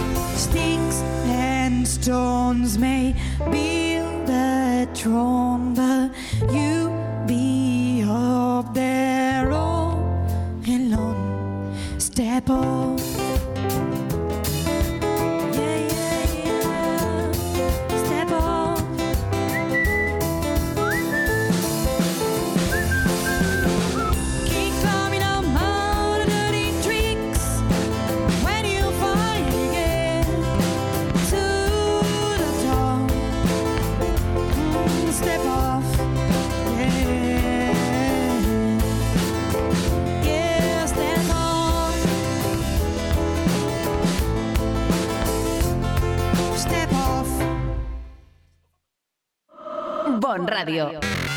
Nos gusta que te guste. Dos por uno en audífonos. ¿Qué? ¡Dos por uno en audífonos! ¿Qué? ¡Dos por uno en audífonos! ¿Qué? Ahora, en Specsavers Audiología, llévese 2x1 en audífonos. Se lo podemos decir más claro, pero no más alto con los nuevos audífonos de Specsavers Benidorm. Specsavers Audiología. Estamos en calle Gambo 2, Benidorm. En Blue Espacio Gourmet by Chocolates Marcos Tonda y Heretat de Soler, en este otoño regalo seguro en tus compras. En Blue Gourmet, en la calle Alameda 27 de Benidorm, encontrarás todas las gamas de productos Marcos Tonda y Heretat de Soler, panetones Juan Fran Asensio, los aceites más acreditados, vinos de Alicante y Valencia, turrones de Gijona y Alicante, licores de Alicante, nísperos y mermeladas de Callosa. Un espacio para todos los productos de nuestra tierra en Blue by Marcos Tonda y Heretat de Soler, chocolates, dulces y turrones, este otoño con regalo seguro en tus compras.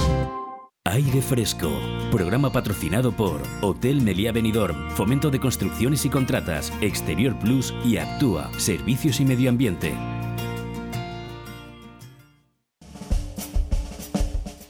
Pues está siendo una completa maravilla, yo no lo puedo negar. Vamos con un pelín de retraso, pero menuda conversación acabamos de tener con el alcalde de Benidorm, Tony Pérez, presidente de la Diputación Provincial de Alicante también. Hemos hablado de Fitur, hemos hablado de ese Benidorm Fest que empieza hoy y hemos hablado de otras muchas cosas, pero sobre todo me quedo con el final porque ahora tengo conmigo la posibilidad de eh, presentarles a uno de los periodistas de mayor reputación en este país. Él nos escucha desde Madrid, buen amigo de la casa, eh, don Alfonso Merlos, al que saludo ya. Alfonso, ¿qué tal? ¿Cómo estamos? Doble. Pues mediodía, pues encantado de escucharte y escuchar, encantado de, de- de- de escuchar y de saludar también a vuestros oyentes, ¿cómo no? Pues eh, terminábamos la conversación con el alcalde de Benidorm y presidente de la Diputación hace pues aproximadamente dos minutos y se ha ido el hombre pues con una preocupación que yo creo que es innata a, pues a todos los españoles de bien, Alfonso. Eh, eh, hemos terminado hablando, como no podía ser de otra manera, porque él también es el presidente del Partido Popular en la provincia de Alicante, de esa tremenda preocupación que tenemos todos por la deriva democrática de este, de este país, ¿no? En la que vemos que hoy, hoy día 30 de enero, martes 30 de enero, pues de no mediar ninguna hecatombe, a partir de las 3 de la tarde en el Congreso de los Diputados se va a proceder a aprobar lo que podríamos considerar una, un, no retorno, ¿no? La ley de amnistía. No sé qué opinión te merece a ti esto, Alfonso. Bueno, pues es eh, un momento verdaderamente triste, eh, Leo. La verdad es que, fíjate, el caso de más del alcalde de Benidorm. Tú sabes que yo tengo un lema desde hace mucho tiempo y es que Benidorm siempre está de moda. Benidorm siempre tiene, eh, en fin, eh, un escaparate ante España entera y a nivel internacional que es magnífico, que es formidable, pero eh, no deja de ser el alcalde un miembro, un cargo electo del Partido Popular y por lo tanto tiene que sentirse eh, apelado y preocupado por lo que estamos viviendo. Es terrible realmente que eh, prácticamente se vaya a dejar a un país, a un Estado social y democrático de derecho, como dice nuestra Constitución como España, en manos de lo que decida la propia Unión Europea, que prácticamente tenemos la certeza de que va a ser nada, lo que decida y lo que haga la Unión Europea, eh, pues es verdaderamente frustrante.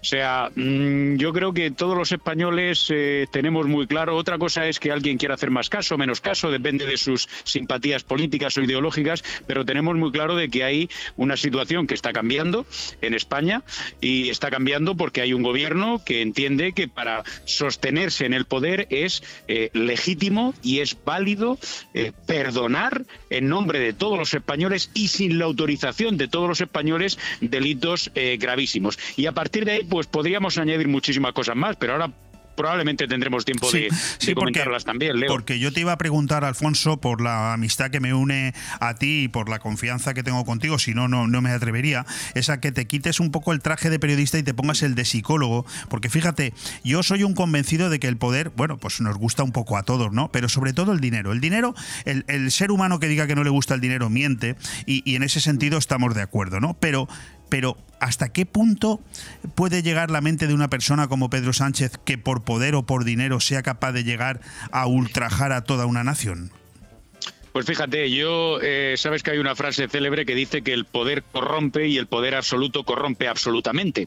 Eh, tú puedes entender que determinado cargo público pues tenga determinadas tentaciones, tenga determinadas desviaciones, digo que puedes entender, por supuesto, no compartirlo ni aprobarlo. Ahora bien, cuando el poder, como es el caso de España, y creo que tenemos que ser muy claros y tenemos que dar eh, claramente una voz de alerta y de alarma, cuando el poder tiende a ser autoritario y tiende a ser totalitario, eh, ya las formas en las que se practica esa corrupción son absolutamente inimaginables, son prácticamente incontenibles, son casi ilimitadas e ilimitables. Y lo estamos viendo ahora mismo. Cuando yo te estaba diciendo, Leo, eh, ¿quién frena Pedro Sánchez? Tal vez pueda hacer algo la Unión Europea, que todos sabemos que no va a hacer nada.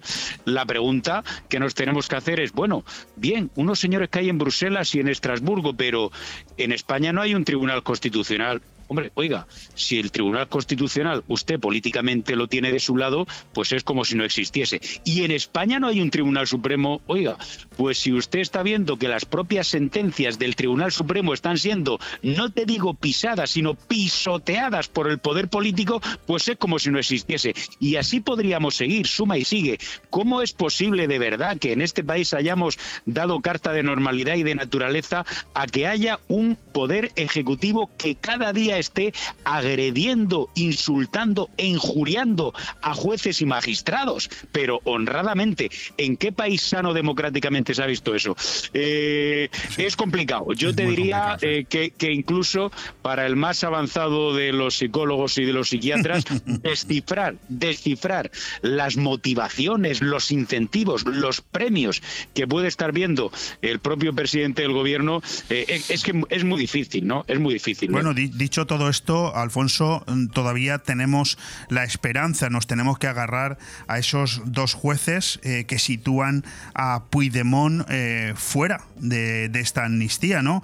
Eh, por un lado, el que investiga el juez García Castellón, el Tsunami Democratic, y el juez Aguirre, que ayer mismo amplió la, la investigación sobre la trama rusa. No, nos queda confiar en ellos y luego nos queda confiar también en Europa, porque yo, perdóname, no me fío mucho del constitucional, ¿eh?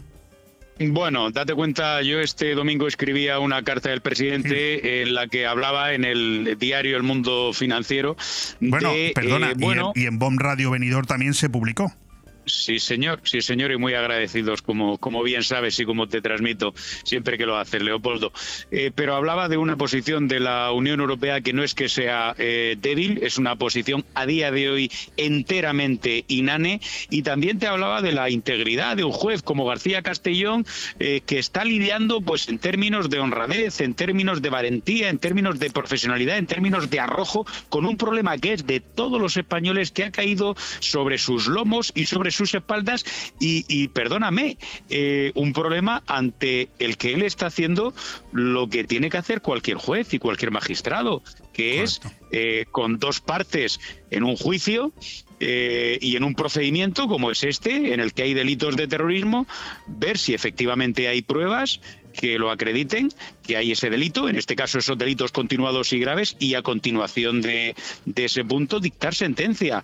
Y lo que es un auténtico y un triste sarcasmo, querido Leopoldo, es que España, España, que se ha pasado más de medio siglo arrastrando mil muertos por terrorismo y miles de heridos y mutilados, y se ha pasado más de medio siglo explicando a la Unión Europea, a los franceses los primeros, la gravedad y el atentado contra los derechos humanos que suponían los delitos de terrorismo, lo que es un sarcasmo tristísimo es que España tenga ahora un gobierno que dice que hay un terrorismo que bueno, más o menos puede ser tolerable, que es de baja intensidad, que tiene que ser considerado, pero, en fin, tiene que ser cogido con pinzas. Oiga, ¿me está diciendo usted a mí que el terrorismo que es uno de los delitos más graves que puede perpetrar el ser humano, tiene que ser cogido con pinzas y que es matizable y que esto lo haga España como Estado, en este caso a través de su gobierno.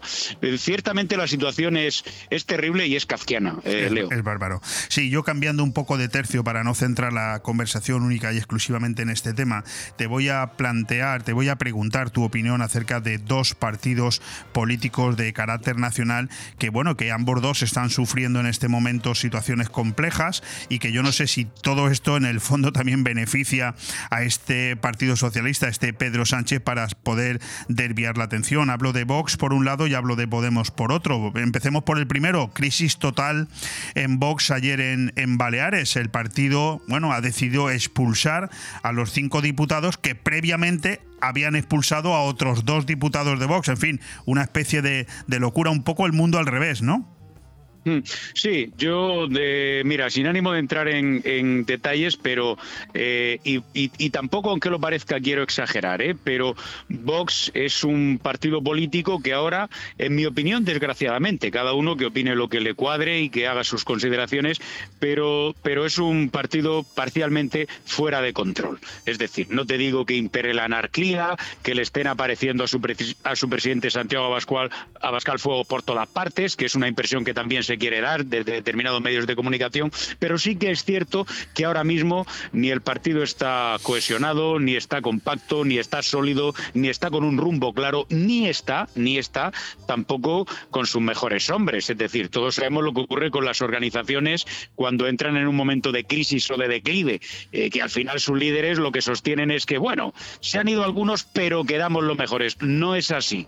Algunos de los que se han ido estaban entre los mejores. Eso por un lado. Y por otro lado, y este eh, corte de sonido, como decimos radiofónicamente, lo puedes guardar, yo creo que más pronto, más pronto que tarde, se va a producir también una salida importante, que es la salida de Rocío Monasterio, que no deja de ser el primer referente de Vox en la Comunidad de Madrid, y que eso probablemente eh, va a ahondar más la crisis de la formación de Santiago Abascal. Que te digo, que te digo, en mi opinión, eh, a título sumamente particular Estamos. eh, y exclusivamente eh, Al- Alfonso, discúlpame un momentito. ¿Te estás moviendo Sí. por casualidad? Es que te Eh, está. es- te- no, no, no. No, No, no, es que te estábamos, hecho, te estábamos empezando a perder un poco. Ah, no, no, no. Estoy, pues no lo sé. a No, lo ahora correcto, ahora la- perfecto. Estabas hablando de la salida Esto- inminente de Rocío Monasterio. De, de hecho, estoy en un ático eh, en una planta 15 de Madrid, con lo cual, o sea, si no llegan aquí las antenas, Mal asunto. eh, eh, vamos mal, vamos mal. No estoy en ningún parking en la planta menos tres. Bueno, entonces, te decía, eh, Leo, que, que efectivamente, que, que va a ser, y es una, en fin, una intuición y una sensación y algo de información tengo, la salida de Rocío Monasterio pues va a ser inevitable y lo más normal es que se consume más pronto que tarde. Y, y, y eso sí que puede marcar, sobre todo por las circunstancias de Madrid, por muchas razones, ¿no? Muy largas de. Eh, sí que puede marcar un antes y un después en esta deriva que no es nada positiva para, para Vox. Eh, con la salida de Bestringe, la dimisión de sus cargos, eh, dejar también el acta de diputada, ¿tú crees que Podemos está dando sus últimos coletazos? ¿No hay que enfocarlo así? ¿Es demasiado prematuro? ¿Cuál es tu opinión? Bueno, mi opinión es muy clara. Eh, Podemos eh, tiene que dar gracias eh, a quien a quien ellos den las gracias, ¿no? A Dios desde luego no, porque porque son comunistas, ¿no? Pero tiene que dar las gracias a que Pedro Sánchez necesita sus votos, sus apoyos de una manera o de otra para sostenerse como presidente del gobierno y para sostener sus políticas. Eh, si así no fuese, eh, evidentemente Vox estaría prácticamente al borde de la desaparición. Podemos, pero te digo, Podemos, prácticamente eh, Pode- Podemos, Podemos al borde de la desaparición, prácticamente al borde de la desaparición. ¿Cuál es eh, su bombona de oxígeno? ¿Cuál es ese pequeño aliento que le queda? Que de una manera o de otra, pues esos diputados, sean pocos o muchos, a nivel nacional y en algunos casos a nivel autonómico y en algunos ayuntamientos, el Partido Socialista sigue necesitando de ellos imperiosamente. Pero de lo contrario, eh, no es que no tuviese ningún futuro, es que ahora mismo, ahora mismo, estarían ya prácticamente en la, en la irrelevancia.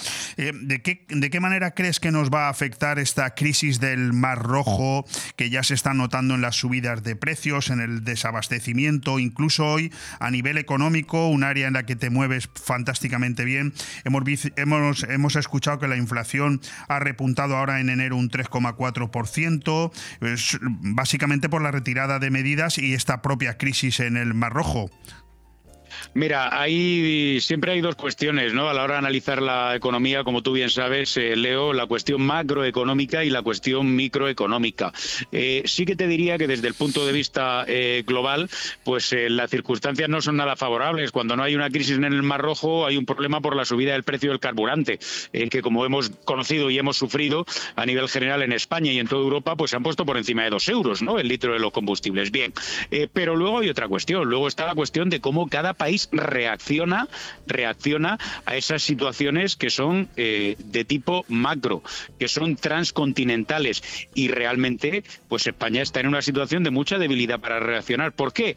Pues porque estamos en un país en el que, como todos, y, te vuelvo a decir, otra cosa es que uno quiera ponerse un poco de perfil, que quiera justificar a los suyos, etcétera. Estamos en un país en el que se están imponiendo una serie de políticas en las que la creación de riqueza se está castigando y se está engordando de una manera impresionante y de una manera que no es nada beneficiosa para el conjunto de la sociedad, pues todo lo, aquello que tiene que ver con el, con el gasto público, ¿eh? por no decirte con el despilfarro público. Por lo tanto, que evidentemente, como cualquier país que está eh, en el circuito global de la economía, eh, tenemos la repercusión y las consecuencias de lo que está ocurriendo en el Mar Rojo y mañana podrá ser en otra parte del globo, pero ahí está la capacidad de reacción que tiene España, que te reitero, es una capacidad de reacción cada día que pasa con las políticas que se están practicando eh, más debilitada. Y aquí ya no hablamos de una opinión, aquí estamos hablando de números, querido Leo.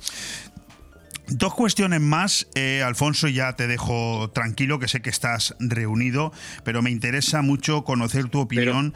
Pero, eh, sabes que estoy muy, muy tranquilo mientras charlo con vosotros. Sí, eso, eso, sí, yo creo que te estamos haciendo un favor ahora que no nos escucha nadie. Oye, eh, ¿cuánto crees que influye en el resultado de las elecciones gallegas? ¿Cuánto influye esto en el resto de España? Mira, en el caso, yo te diría, en el caso de las elecciones gallegas, mi sensación es que eh, es que poco o nada, es que poco o nada. Ahora bien, ahora bien. Aquí nos encontramos con dos factores. El primer factor es, ¿tenemos que creer lo que nos están diciendo los sondeos, sí o no? Porque eh, con el parapalo que le han dado eh, los propios votos de los españoles a determinadas casas de sondeos en las últimas citas electorales, pues cualquiera sabe qué es lo que estará ocurriendo, qué es lo que estará ocurriendo ahora o qué es lo que puede ocurrir. Eso me, me, escucháis, ¿verdad, Leo? Te escuchamos perfectamente.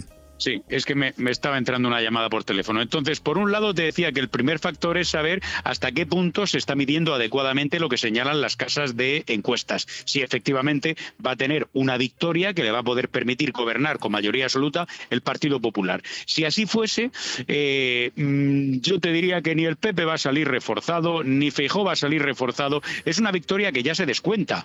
Eh, muy mal, muy mal, aunque efectivamente el PSOE ha gobernado en Galicia en los últimos 10 años pero tiene 12 años, pero muy mal, se le tendrían que dar las cosas al Partido Popular para no poder seguir al frente del Ejecutivo de Galicia, primero. Y segundo, y segundo, lo que sí, lo que sí sería probablemente un revulsivo para el conjunto de la izquierda y lo que sí sería un bastante más que una china en el zapato de Fijó, sino un daño considerable es que al PP no le llegasen los números para la mayoría absoluta en un escenario en el que además Vox no cuenta nada y que y que una un conglomerado, una conjunción, una alianza de todos contra el PP, eh, Partido Socialista, lo que queda del BNG, lo que queda de eh, Sumar, lo que queda de Podemos, todo eso se juntase ¿eh? y no digo ni siquiera se uniese, se juntase y derribase y pudiese sustituir al gobierno de Alfonso Rueda. Ahí sí que te digo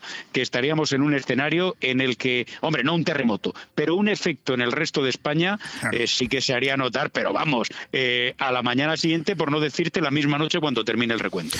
Alfonso, hoy es el cumpleaños del rey Felipe VI, cumple 56 años. Yo te quería preguntar si tú crees que el hombre tiene motivos para celebrarlo.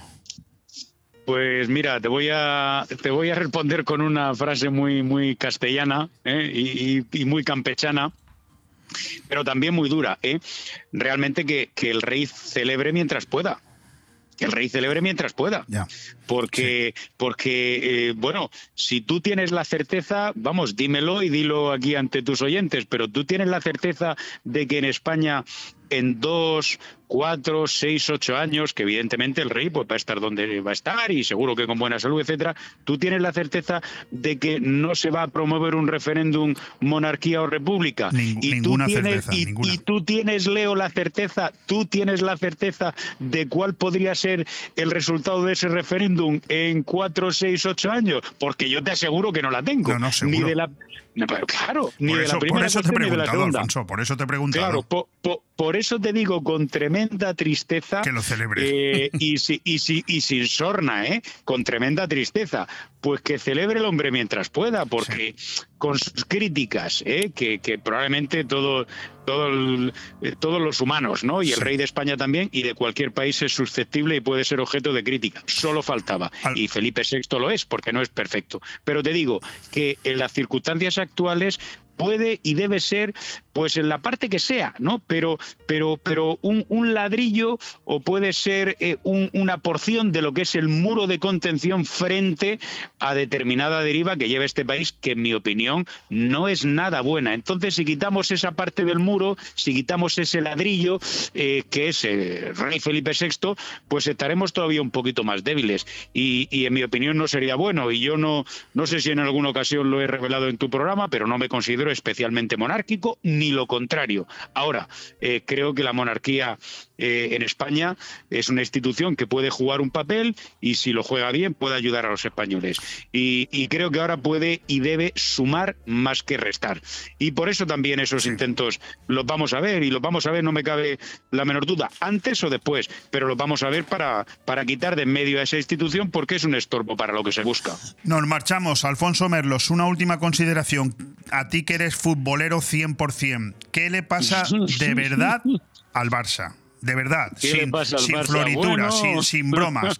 ¿Qué es lo que le pasa de verdad al Barça? Le, le, pasan muchas cosas.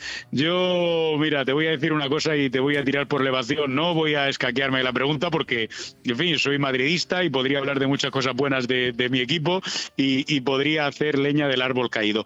Creo que el problema del Barça no es eh, Xavi, Creo que el problema del Barça no es la porta. El Barça ahora mismo tiene un equipo que llega hasta donde llega. El Barça tiene una situación económica y financiera dificilísima. Y eh, lo siento en este caso y a nivel personal si te duele, querido Leo. Pero cuando hay, cuando hay un equipo, cuando hay un equipo que desde hace bastantes años, no sé si 8, 10, 12, se dedicó, además de a jugar a fútbol, eh, a hacer política y de un determinado signo pues, pues a lo mejor ahí empezaron a torcerse las cosas. ¿eh? Pero, también te, pero también te digo una cosa. ¿eh?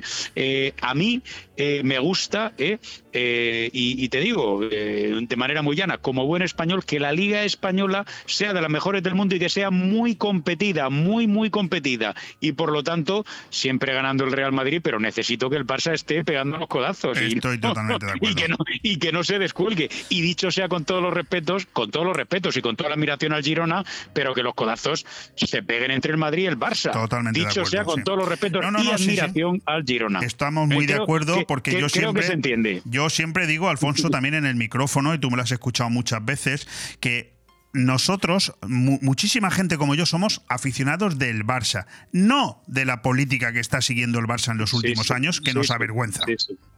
Sí, ¿Eh? sí, sí, pues mira, pues fíjate, ahí estás en un, no sé si es mayor, yo creo que es minoritaria tu corriente dentro del Barça, pero desde luego os honra. Y, y desde luego como club, pero te digo, no te digo como equipo de fútbol, no, como club como entidad, pues tiene que hacer una reflexión. Pues yo sé que a lo mejor estando allí es muy complicado no dejarte arrastrar por toda la marea, pero eh, coño, eh, si me perdona la expresión, es que ha sido de punta de lanza también de la marea. Sí, sí, es, que ha sido, es que ha sido por delante del que llevaba la bandera, ¿no? Entonces, en fin.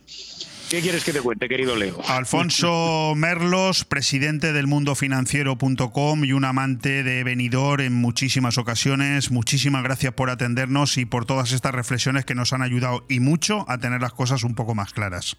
Gracias a vosotros y volviendo al inicio de la conversación, ya sabes mi eslogan, Benidorm siempre está de moda, sea el Benidorm Fest, eh, sean las circunstancias que sean, y, y eso desde luego es una bendición y algo tendrá el agua cuando la bendice. Por supuesto que sí. Un fuerte abrazo, Alfonso. Un abrazo a todos, Leo, gracias. Bon Radio. Nos gusta que te guste. Benjamín, esta cocina se cae a pedazos. Pero si es modernísima. Mira, estuve el otro día en el Big Mat de aquí y me atendió un auténtico catedrático en cocinas. Big Mat, claro. De profesional a profesional, somos los sabelo todo del sector, los de siempre. Nos encontrarás en Big Mat Aliazul de Benidorm y Villajoyosa y en www.bigmataliazul.es. ¿Te gusta llegar a tiempo a tu destino? ¿Volver a casa tan cómodo y seguro como si fueras tú mismo el que conduces? Radio Taxi Benidorm. El mejor servicio a tu entera disposición. Descárgate nuestra aplicación Pide Taxi para el móvil y solicita un taxi de la manera más fácil. Visita nuestra web radiotaxibenidorm.com. Radio Taxi Benidorm 96 586 2626. Aire Fresco, programa patrocinado por Hotel Meliá Benidorm, Fomento de Construcciones y Contratas, Exterior Plus y Actúa, Servicios y Medio Ambiente. Toda la actualidad de la justicia en España en Hilo Criminal, de la mano del penalista Francisco González. Pues sinceramente, creo que muy poquito más se le puede pedir a un programa de radio. Menuda hora casi y media, todavía no, pero casi hora y media llevamos ya aquí y en poco menos de hora y media hemos tenido la suerte de contar con dos diputados regionales como José Ramón González de Zárate y Javier Gutiérrez. Ha estado con nosotros el alcalde de Benidorm y presidente de la Diputación, Tony Pérez, y nada menos que hemos podido entrevistar a uno a una de las más ilustres plumillas a nivel nacional, un periodista de eh, prestigio, insisto, nacional como es Alfonso Merlos, presidente del mundofinanciero.com para analizar muchas de las cuestiones que ahora queremos continuar con nuestro colaborador y amigo, el abogado penalista Francisco González, conductor de este espacio y lo criminal, porque él lo va a analizar, pero desde otro punto de vista, ese punto de vista jurídico que a todos nos interesa para saber, para entender un poco más o, un poco mejor exactamente hacia dónde estamos conduciendo a nuestro país. Lo hemos dicho a lo largo del programa. Hoy se aprueba, en teoría, a partir de las 3 de la tarde en el Congreso de los Diputados. Por lo tanto, si nos escuchas en redifusión ya sabremos qué es lo que ha pasado. Esa futura ley de amnistía. Cualquier medio de comunicación a nivel nacional hoy, ella, hoy echa humo y eh, es importante que centremos la cuestión en este sentido. Querido Francisco González, ¿qué tal? ¿Cómo estás? Muy buenos días, Leopoldo. Te noto especialmente tranquilo, tampoco es ninguna novedad, pero... Mmm, o no has escuchado nada o no has leído nada o tienes las ideas muy claras, pero realmente hoy todos los medios de comunicación de este país echan fuego ante lo que está por llegar, que es esa posible aprobación definitiva de la ley de amnistía a la que no dejan de salirle... Eh, problemas, los dos últimos, dos jueces que todavía van a complicar mucho más que, eh, bueno, al final eh, pueda, eh, digamos, evadir todos los delitos que se le posiblemente se le imputan o se le imputarían en esa futura ley de amnistía. ¿Cuál es tu primera valoración de lo que está por llegar? Mira, Leopoldo, a mí, a mí la situación actual no me genera angustia, no me genera zozobra, porque una de las muchas cosas que tiene que aprender un abogado es a tener paciencia. Los procesos, que tienen fases, que pasan por distintos momentos temporales, te obligan necesariamente a tener paciencia. Entonces yo estoy expectante. Yo estoy expectante a ver qué es lo que sucede, a ver si realmente se aprueba o no, porque yo tengo la convicción de que no se va a aprobar la ley de amnistía en los términos exigidos por Junts. Te, puedo preguntar eh, en qué te basas para tener esa seguridad que por otro lado yo pues prácticamente no le escuchaba a nadie. A ver, es una seguridad conceptual. Junts quiere asegurarse más que la amnistía es un término, es un término uh, sinonímico, pero no exactamente igual. Ellos pretenden asegurarse la impunidad.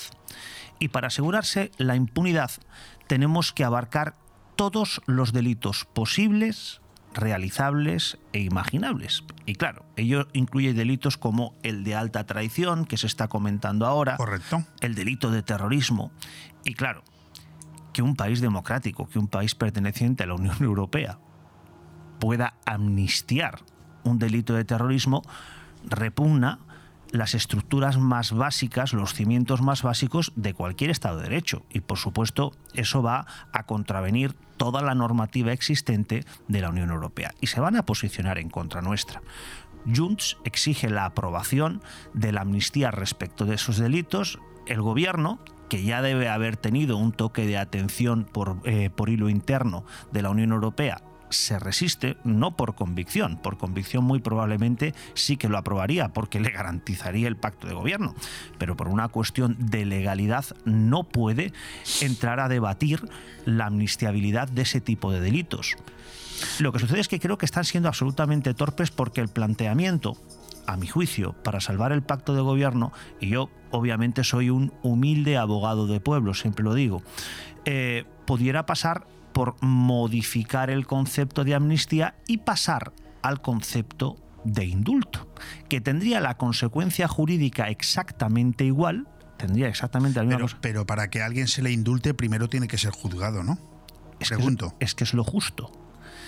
A ver, si hablamos de amnistía, hablamos de que la persecución y tipificación del delito tuvo causa en una cuestión de ideología política, por eso amnistiamos.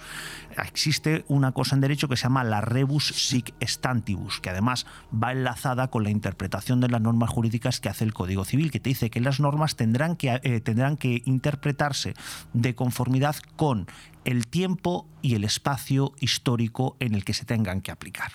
Entonces, lo que estamos diciendo ahora es que cuando el legislador en la Constitución, en el Código Penal, estableció como, eh, eh, como hechos tipificables, como hechos punibles, una serie de hechos, no estaba pensando en que pudieran ser aplicables a una determinada eh, a una determinada comunidad autónoma que pretendiera su independencia. Entonces, admitiendo que cuando se, incluyeron ese catálogo, ese repertorio de delitos en el Código Penal, no se estaba pensando en este eh, supuesto de hecho específico, aunque luego finalmente sí que fuera aplicable, decidimos no aplicar la condena porque entendemos que la solución al problema no es la represión, no es la privación de un derecho fundamental, cual sería la libertad, sino que entendemos que para la paz social, para la concordia social existen otras soluciones, pero desde luego, claro, el indulto pasa por el enjuiciamiento. Y es que es lo que creo que corresponde. Y creo que corresponde porque las personas que eh, iniciaron, que dieron movimiento a, a esos actos de insurrección contra el Estado, sabían que estaban cometiendo un delito. Otra cosa es que nosotros ahora entendamos oportuno no aplicarle la penalidad que tenían prevista, pero ellos sabían que estaban incumpliendo una norma jurídica y que tenía me- consecuencias. me da la sensación, Francisco, escuchándote, que todo esto que tú dices, con tantísimo criterio y tan bien explicado, porque yo insisto, y perdóname que sea un poco pedante en este sentido, pero me da la sensación de que yo a muy poca gente, le- a pesar de tu humildad como abogado de un pueblo, en fin, lo que tú quieras, pero yo a pocos les escucho eh, la claridad de conceptos a la hora de explicar estos términos de la misma manera que te los escucho a ti. Pero me da la sensación de que todo esto que tú estás diciendo, los, los señores de Junts lo tienen que tener meridianamente claro. Pero están jugando, entiendo yo, a estirar la cuerda al máximo, a ver hasta dónde son capaces de exprimir un poco la vaca del PSOE. Es decir, y por otro lado tenemos a un partido socialista, en este caso a un gobierno, que eh, está queriendo mantenerse en el poder como sea, a costa de lo que sea, pero que también es consciente, insisto, según lo que tú dices, de que llegará un momento en que no podrán seguir eh, atendiendo este tipo de peticiones. Bueno, es que a lo mejor el gobierno lo que ha conseguido es un mandato in extremis. Eh, decía, creo que era Quevedo, que nadie, que nadie promete tanto como aquel que no está dispuesto a cumplir. Muy bien. Pues, pues yo creo que el gobierno hizo exactamente eso, le prometió a Junts el oro y el moro, le prometió la totalidad, el tesoro más grande que era la amnistía de los presos políticos y lo hizo a cambio de una investidura, sabiendo que no podría mantener el pacto hasta sus últimas consecuencias. Pero hasta que llegue el bueno, momento... o quizás sí, perdona que te interrumpa, lo que no estaba previsto, entiendo, es todo el resto de solicitudes que posteriormente ha venido haciendo Junts, como es que se incluya el terrorismo, por ejemplo, eh, dependiendo mm, lo que se entiende por terrorismo, para unos terrorismo bueno, para otros terrorismo menos, menos malo, y la última que hemos conocido, la, bueno, la- el dictamen de, este juez, eh, Joaquín eh, Aguirre, que también ha entendido que hay una investigación abierta sobre una trama rusa, que eso también sería eh, considerado como alta traición y que tampoco cabría en la amnistía. Yo no sé si el Partido Socialista, cuando accedió a amnistiar a estos señores que procedieron a cometer el golpe de Estado, el, el- famoso Prusés eh, del año 17, tenían previsto que luego se, se les solicitara también todo esto. No lo sé. Hombre, estamos hablando en todo caso de hechos pretéritos. Hechos pretéritos por los que existen causas judiciales abiertas y lo que se ha hecho con respecto a la trama rusa, si yo mal no recuerdo y no estoy mal informado, es que lo que ha hecho el juez ha sido prorrogar el plazo de instrucción para continuar la investigación de los delitos. Es decir, no es ninguna novedad. Sí, de momento no ha imputado a nadie. Sí, pero, pero quiere continuar investigando. Es decir, es un procedimiento que estaba en fase procesal, que estaba en fase de instrucción, en fase de investigación, y lo que el juez dice es quiero seguir investigando. Es decir, usted cuando pacta con Junts y Junts cuando pacta con usted sabe que hay unas diligencias de instrucción, unas diligencias previas abiertas. Lo mismo sucede en el caso del juez García Castellón con el, el- el proceso abierto por el tema del tsunami democratic, ¿no? Absolutamente. Entonces, claro, si hablamos de una amnistía de todo lo que sucedió en el Prusés,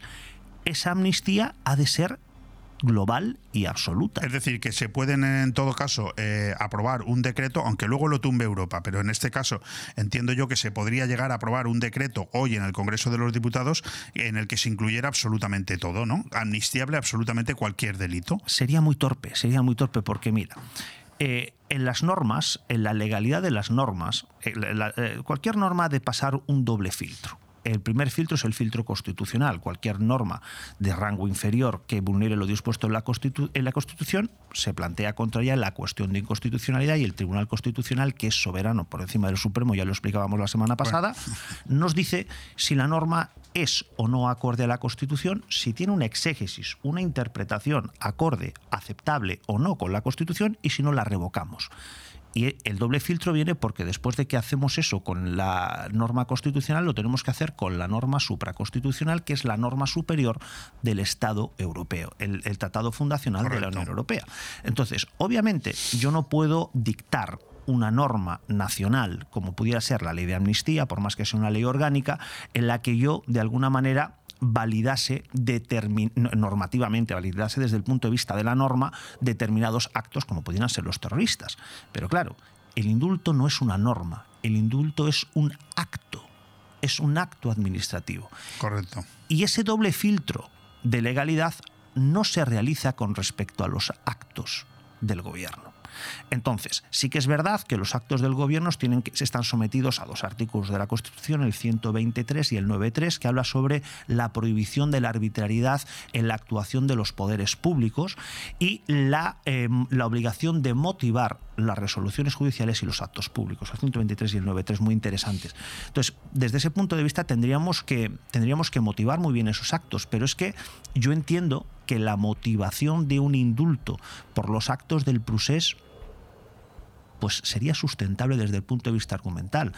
Eh, realmente hablar que la trama rusa eh, sea un acto de alta traición, es que todo esto es interpretable. Nuevamente vamos a la exégesis, o sea, eh, el hecho de que Carles Puigdemont pudiera tener una, una, una reunión con Putin, pues es algo anfibológico es algo, eh, algo realmente que podemos interpretarlo desde el punto de vista de que está traicionando a España o desde el punto de vista de que este señor está intentando estructurar la nación catalana y está buscando apoyos internacionales como han hecho otros muchos eh, dirigentes políticos en la historia reciente.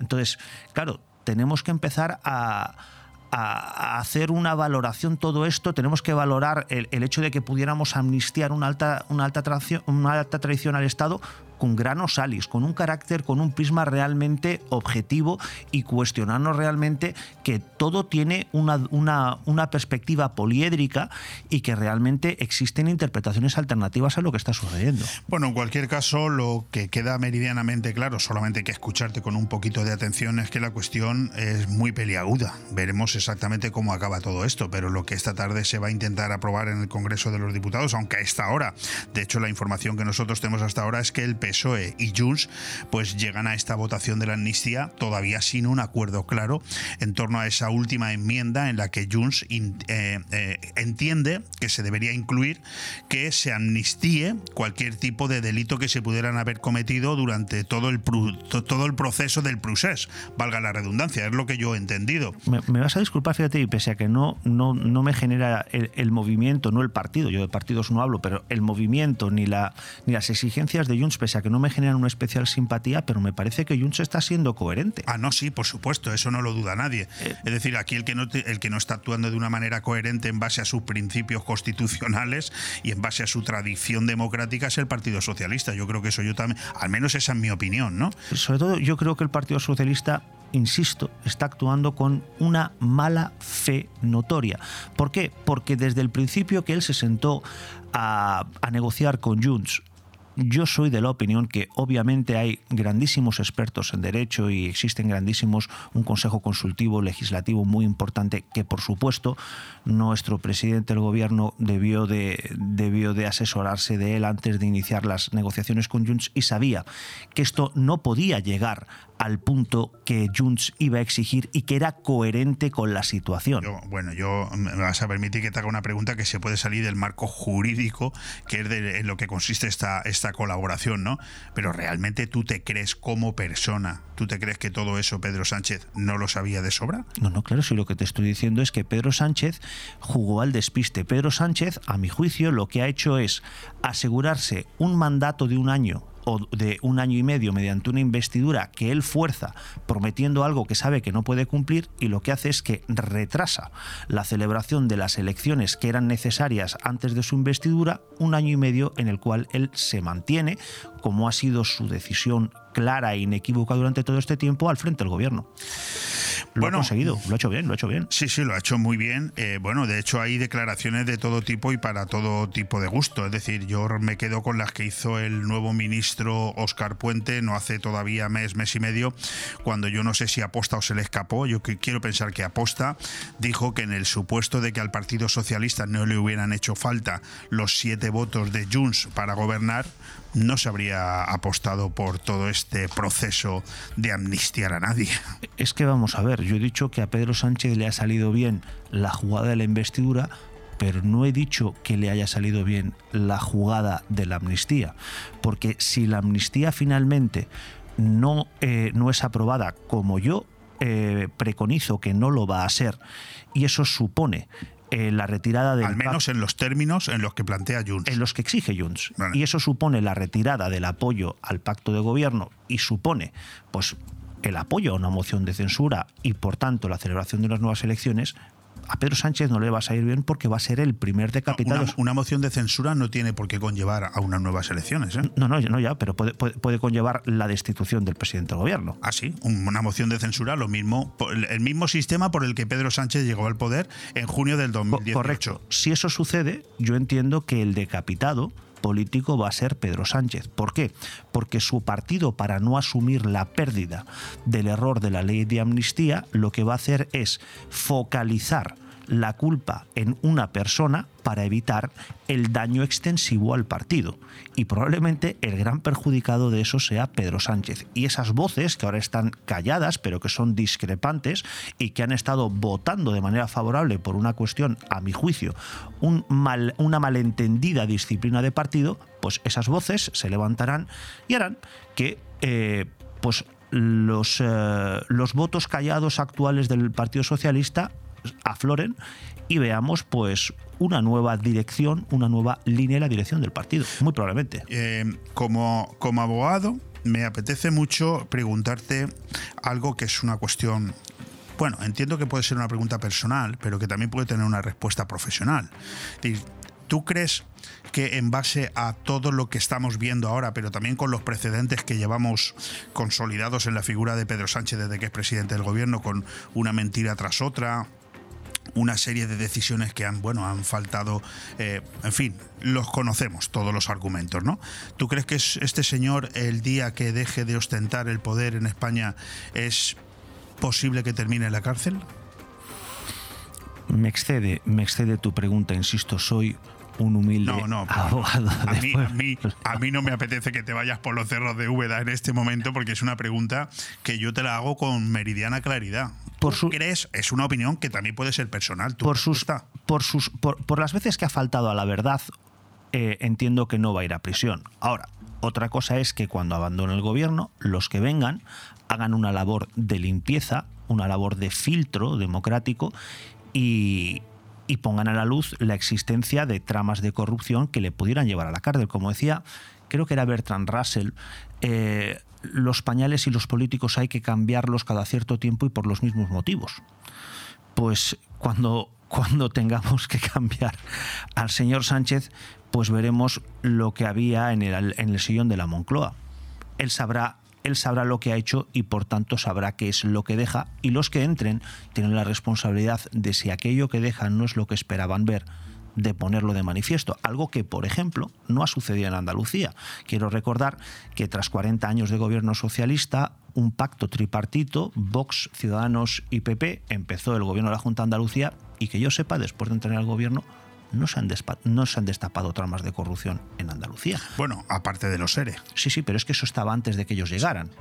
Una vez que ellos han llegado, no se ha encontrado nada. Sí, al, me- al menos, digamos, de, de, a ver, como de, como de, de extensión nacional, ¿no? Que hayamos conocido todos, ¿no? Correcto. Eh, bueno, aunque precisamente hablando de Andalucía, ayer se inició el juicio a la antigua cúpula de la UGT de Andalucía también por un presunto fraude de, de 40 millones de euros. Yo lo último que he escuchado esta mañana, no sé si estás informado de este, de este asunto, es que la, la- el propio, eh, la, la- la cúpula de la propia UGT eh, reclama que se, que se llame a declarar al presidente actual del gobierno de Andalucía, eh, Juanma Moreno, para que también dé eh, diferentes explicaciones. Yo no termino de entender nada, pero bueno. A ver, a mí, a mí me encantaría tener acceso a documentación más detallada de ese procedimiento. Obviamente algo, algo he leído, pero claro, si estamos hablando de que pudiera ser responsable penal directo el partido político, pues el artículo 33 del Código Penal establece la posible ilegalización de la formación.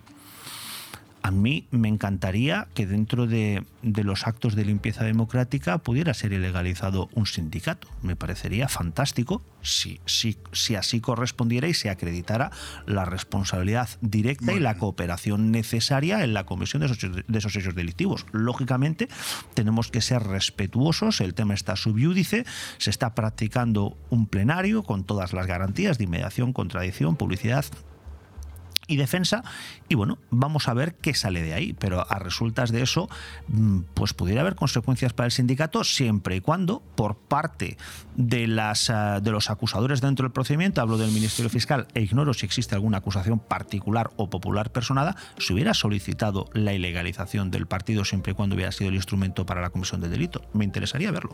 No tenemos tiempo para más eh, y de hecho hemos tocado exclusivamente un tema. Yo garantizo, eh, y eh, mi invitado Francisco González me puede corregir, que hay muchos más temas preparados para tocar hoy, pero nos pasa lo de siempre. Fíjate que nos ha dado la razón el tiempo apenas un par de semanas después con lo de Otegui. Correcto. De hecho, tenía yo aquí que uno de los titulares era ese, ¿no? El Tribunal Constitucional ve desproporcionado repetir el juicio de Bateragune a Otegui porque les pondría a sufrir una pena mayor. Lógicamente no tendría sentido repetir este juicio para otra cosa que no fuera esa, ¿no? Exactamente. Entonces, claro, lo que nos hablaba es del double jeopardy, la posibilidad del, del doble, de la doble incriminación. Y lo que dice, con muy buen criterio Otegui, es, oiga, usted cuando lo estimó oportuno, usted me juzgó, usted me condenó y yo pagué privación de libertad por esto. Lo que no puede decir, lo que no puede hacer usted ahora es volverme a juzgar y decirme, y aparte de los seis años que usted ya pagó, le voy a meter tres más. Oiga, eso habérselo pensado antes de enjuiciarme, porque no nos olvidemos que quien determina eh, el progreso de una fase procesal a otra, es decir, de la fase de investigación a la fase, a la fase intermedia y de la fase intermedia a la fase de enjuiciamiento, es el juez. Si no tiene prueba suficiente para poder sustentar la, acusación con plenitud, pues lo que debe hacer es esperarse. Bueno, pues antes de marcharte, querido Francisco González, eh, voy a pedirte un, un último favor personal. Igual que te he pedido una opinión personal acerca de Sánchez, qué le pasaría o qué crees que le podría pasar en el momento en que deje de tener poder. En el año 2024 veremos a Carles Puigdemont llegar a España sin ningún tipo de preocupación judicial. Yo espero, eh, como español, como español soy una persona que doy la bienvenida a todo el mundo que viene y que quiere estar aquí. Pero como este señor no quiere estar en España, yo espero no volverle a ver en España. Fantástico, pues ahí queda la reflexión, mejor no puede quedar. Francisco González, conductor de este espacio Hilo Criminal, abogado penalista y amigo de la casa aquí en Bon Radio. Muchísimas gracias, de verdad. A ti siempre, Leopoldo. Bon Radio. Nos gusta que te guste. Bon Radio. Nos gusta que te guste. Aire Fresco, programa patrocinado por Hotel Meliá Benidorm, Fomento de Construcciones y Contratas, Exterior Plus y Actúa, Servicios y Medio Ambiente.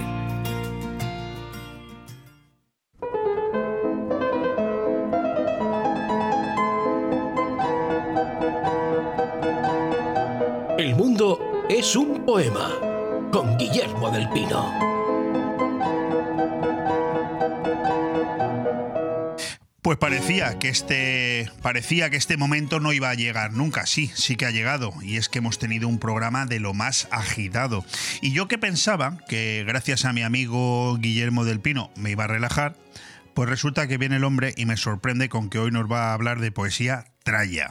O sea, que no lo consigo relajarme. No consigo yo, Guillermo, y relajarme. Pues no, es todo lo contrario. Te vas a poner más estresante. Pues mira, castigado, te voy a dejar hoy pocos minutos. es que no nos quedan muchos más. Adelante, Guillermo, con esa sinopsis de la poesía traya. ¿Qué nos quieres decir con esto? Bueno, pues en primer lugar, tengo que decir o explicar qué es la tralla. Según la RAE, ¿eh? la tralla es un látigo provisto a su extremo de una cuerda que restalla que también se le llama fusta, azote, vergajo. Restallar es sacudir enérgicamente el látigo. Y yo llamo poesía tralla a este tipo de poesía reivindicativa o de denuncia que restalla como un látigo al escucharla y queda marcada en el cerebro al igual que el cincel esculpe la piedra. La poesía traya siempre señala a los poderosos, el poder establecido, los políticos, los empresarios, la iglesia y en general a todos los poderes fácticos. Y, manos a la obra, me voy a poner a leer algunos poemas tralla. Pues adelante, querido bueno, Guillermo. En primer lugar, voy a leer unos poemas de mi amigo, el poeta Teófilo Gago, que es el autor de esta frase que tanto le gusta a la poesía tralla, eh, un poeta reivindicativo, procedente de un pueblo de tierra de Campos, en Castilla, eh, de la España vaciada, y que gran parte de su poesía es una denuncia social por el abandono y la desolación de estos pueblos y en contra de quienes lo han permitido, los políticos, que a través de sus promesas incumplidas a lo largo de décadas se ha llegado a esta situación de desidia y abandono. Por lo tanto, mm, voy a empezar a, leer eh, unas, unas perlas de él. Fantástico, vamos con ello. Yo no soy la voz de mi amo, yo solo soy el amo de mi voz. De un tiempo para acá, a cualquier cosa le llaman trabajar y a cualquier político le llaman representante del pueblo. No jodas, no es lo mismo morir en un campo de golf con los palos 8, 9 y 10 reposando en el saco que morir en un campo de Castilla con los azadones bellota sangrando entre las manos. El lago que frecuentemente no renueva sus aguas acaba siendo un lugar corrompido y muerto. El pueblo que no renueva con frecuencia a sus representantes acaba siendo un pueblo corrompido y muerto. Cuando un obrero abraza a un político, el país es un psiquiátrico en jornada de puertas abiertas. Cuando un político abraza a un obrero, asegúrate que tu espalda no sangre. Las cartas son cartas que principalmente piden pan. La libertad es la única fragancia que no se deja enfrascar. Urna es el nombre de mi país preferido. En él puedo desterrar, torturar, asesinar y hacer desaparecer a quien me plazca. Y no me sucede nada, absolutamente nada. Bueno, pues esto es lo- los poemas de Teófilo Gago. Y, Y ojo, que no, que vienen acompañadas de unos poemas de un buen amigo mío, de un tal. Guillermo J. del Pino. me suena, efectivamente. ¿Te suena? me suena. Pues adelante con ellas. Bueno, yo tengo aquí tres poemas. Eh, el primero es de una serie de titulado No es lo mismo, el No es lo mismo 3, y dice así. Hay empresarios que trasladan sus fábricas a otro país por si vienen mal dadas. Hay financieros que depositan su capital en bancos de paraísos fiscales por si vienen mal dadas. Hay políticos que cambian la chaqueta por si vienen mal dadas. Hay trabajadores que siguen madrugando para ganar el sustento aunque vengan mal dadas. El último cartucho. Adelante. Hablaré con el banco para refinanciar la hipoteca. Si no lo consigo, quemaré otro cartucho solicitando otro préstamo. Si no lo consigo, quemaré otro cartucho hablando con el juez. Si no lo consigo, quemaré otro cartucho cuando vengan a desahuciarme haciéndome fuerte en mi casa. Si no lo consigo, quemaré el último cartucho procurando no errar el tiro. Maravilloso, Guillermo, maravilloso. Y Me este- Me ha encantado este poema. Y este último, pero ya huele a pólvora, ¿eh? Tanto cartucho. Este último se titula Estadísticas. En España, según las estadísticas, el que es hijo de médico tiene muchas posibilidades de ejercer la medicina. El que es hijo de abogado tiene muchas posibilidades de dedicarse a la abogacía. El que es hijo de fontanero tiene muchas posibilidades de practicar el noble oficio de la fontanería. El que es hijo de carpintero tiene muchas posibilidades de trabajar la madera. El que es hijo de político tiene muchas posibilidades de terminar siendo un corrupto. Pues oye, ha sido una maravilla. ¿Te queda algo más? por Me, ahí? me queda algo más, no sé si eh, dará Sí, sí, tiempo a ello. tienes, tienes tiempo. Yo es que ahora, a última hora, vas muy deprisa. A última hora, es que es música, es poesía traya, es así. Eh, a última hora me he acordado de un buen poeta ya desaparecido, Juan Manuel Cuaresma. Na- yo, como verás, hablo de poetas que no le conocen en ningún sitio, en ningunos sitios. En su casa sí. Eh, en su casa sí, y sobre todo a la hora de comer. ¿eh? Efectivamente. Y ya ha muerto este hombre y tengo unas perlas de él que dice así. Y cuando necesito pan con queso, me regalan un frasco de colonia. Y por último, cuando los animales inventamos el número y la letra, comenzamos a ser humanos y a jodernos en otras infinitas posturas. Estos son poemas de los, del año 1994 aproximadamente. O sea, hace 30 años ahora. Sí, sí, sí. Fantástico. Y nada, eh, decir ya por último una, una lista muy breve de, de poetas, todos, mm, todos de primera línea, pues que se dedican a escribir poesía tralla. Pues el primero Miguel Hernández, poesía bélica, poesía de, de- Alicantino de- poe- poesía de, de línea de fuego, ¿eh? León Felipe, eh, una poesía dura, desgarrada. Marco Sana, un poeta comunista que estuvo en la cárcel 23 años, el poeta que más tiempo ha estado en las cárceles franquistas. Eh, Jesús Lizano, un ácrata, un libertario, un, poet- un poeta ya fallecido que era de Cataluña, pero no era reconocido allí eh, en los estamentos oficiales porque, leía, porque escribía en, en castellano. Eh, y Mario Benedetti, ¿qué voy a decir de Mario Benedetti? Sí, era un gran aficionado a venir por Alicante, a la Universidad de Alicante, venía Pues mucho. Claro. Correcto. Claro. Bueno, pues eso Bueno, es lo pues esto es lo que ha dado hoy nuestra sección El mundo es un poema. Guillermo del Pino, muchísimas gracias. Muchas gracias y un saludo a mis amigos los de Cleven Creativa, que a veces no me acuerdo de ellos. Pues tienes que acordarte porque no quiero que nos llamen la atención a No, ver si no. nos van a cerrar a ti y a mí el chiringuito y no nos van a dejar venir aquí. Esperemos que no. Venga, eh, avanzamos y seguimos.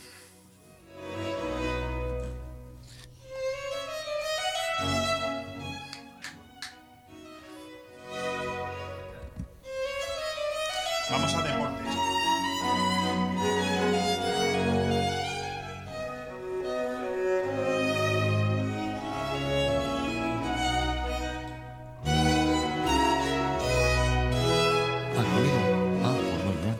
Bueno, pues que, oye, eh, pensaba yo, digo, a ver si me da tiempo a trasladaros esos titulares deportivos que tengo aquí apuntados, pero me he dado cuenta de que, querido Guillermo, nos quedan apenas dos minutos para despedir el programa y por lo tanto, bueno, pues eh, hemos tenido aquí al alcalde de Benidorm, y tú que eres una persona que, digamos, circunscribes tu vida a tres ciudades, fundamentalmente a lo largo del año, te gusta mucho merodear por Nueva York, pasa gran parte del año en tu casa, que es Valladolid, pero también pasa gran parte del año en Benidorm. Yo le he dicho al alcalde, digo, Tony, te voy a pedir un favor, y es que me bajes de la nube, que me ayudes a bajarme de la nube, digo, porque como alcalde de Benidorm y como presidente de la Diputación, eh, no sé mm, si tienes la misma sensación que yo. Tengo la sensación de que Benidorm va mejor que nunca.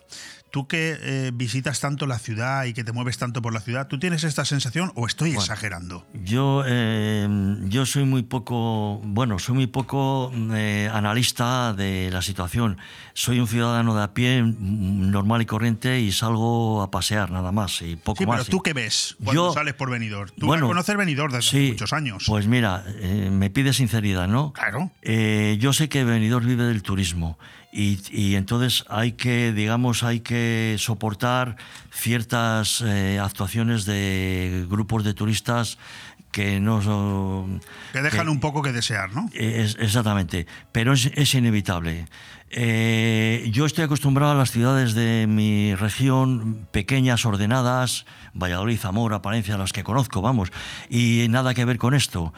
Pero yo lo comprendo que es una ciudad esta cosmopolita, cosmopolita, bien digo, eh, muy actual, muy activa, y, y hay que admitir eh, lo que yo quiero decir. Pues con eso nos quedamos. Muchísimas gracias, Guillermo. Te esperamos aquí dentro de un par de semanitas y a mí me queda el tiempo justo para Es un agradecer a las personas que han estado hoy aquí con nosotros, los dos diputados regionales con los que abríamos el programa, José Ramón González de Zárate y Javier Gutiérrez Martín, fundamentalmente al alcalde de Benidorm y presidente de la Diputación, que también ha estado aquí con nosotros, Tony Pérez, al periodista Alfonso Merlos, al abogado Francisco González y ahora a nuestro buen amigo Guillermo del Pino.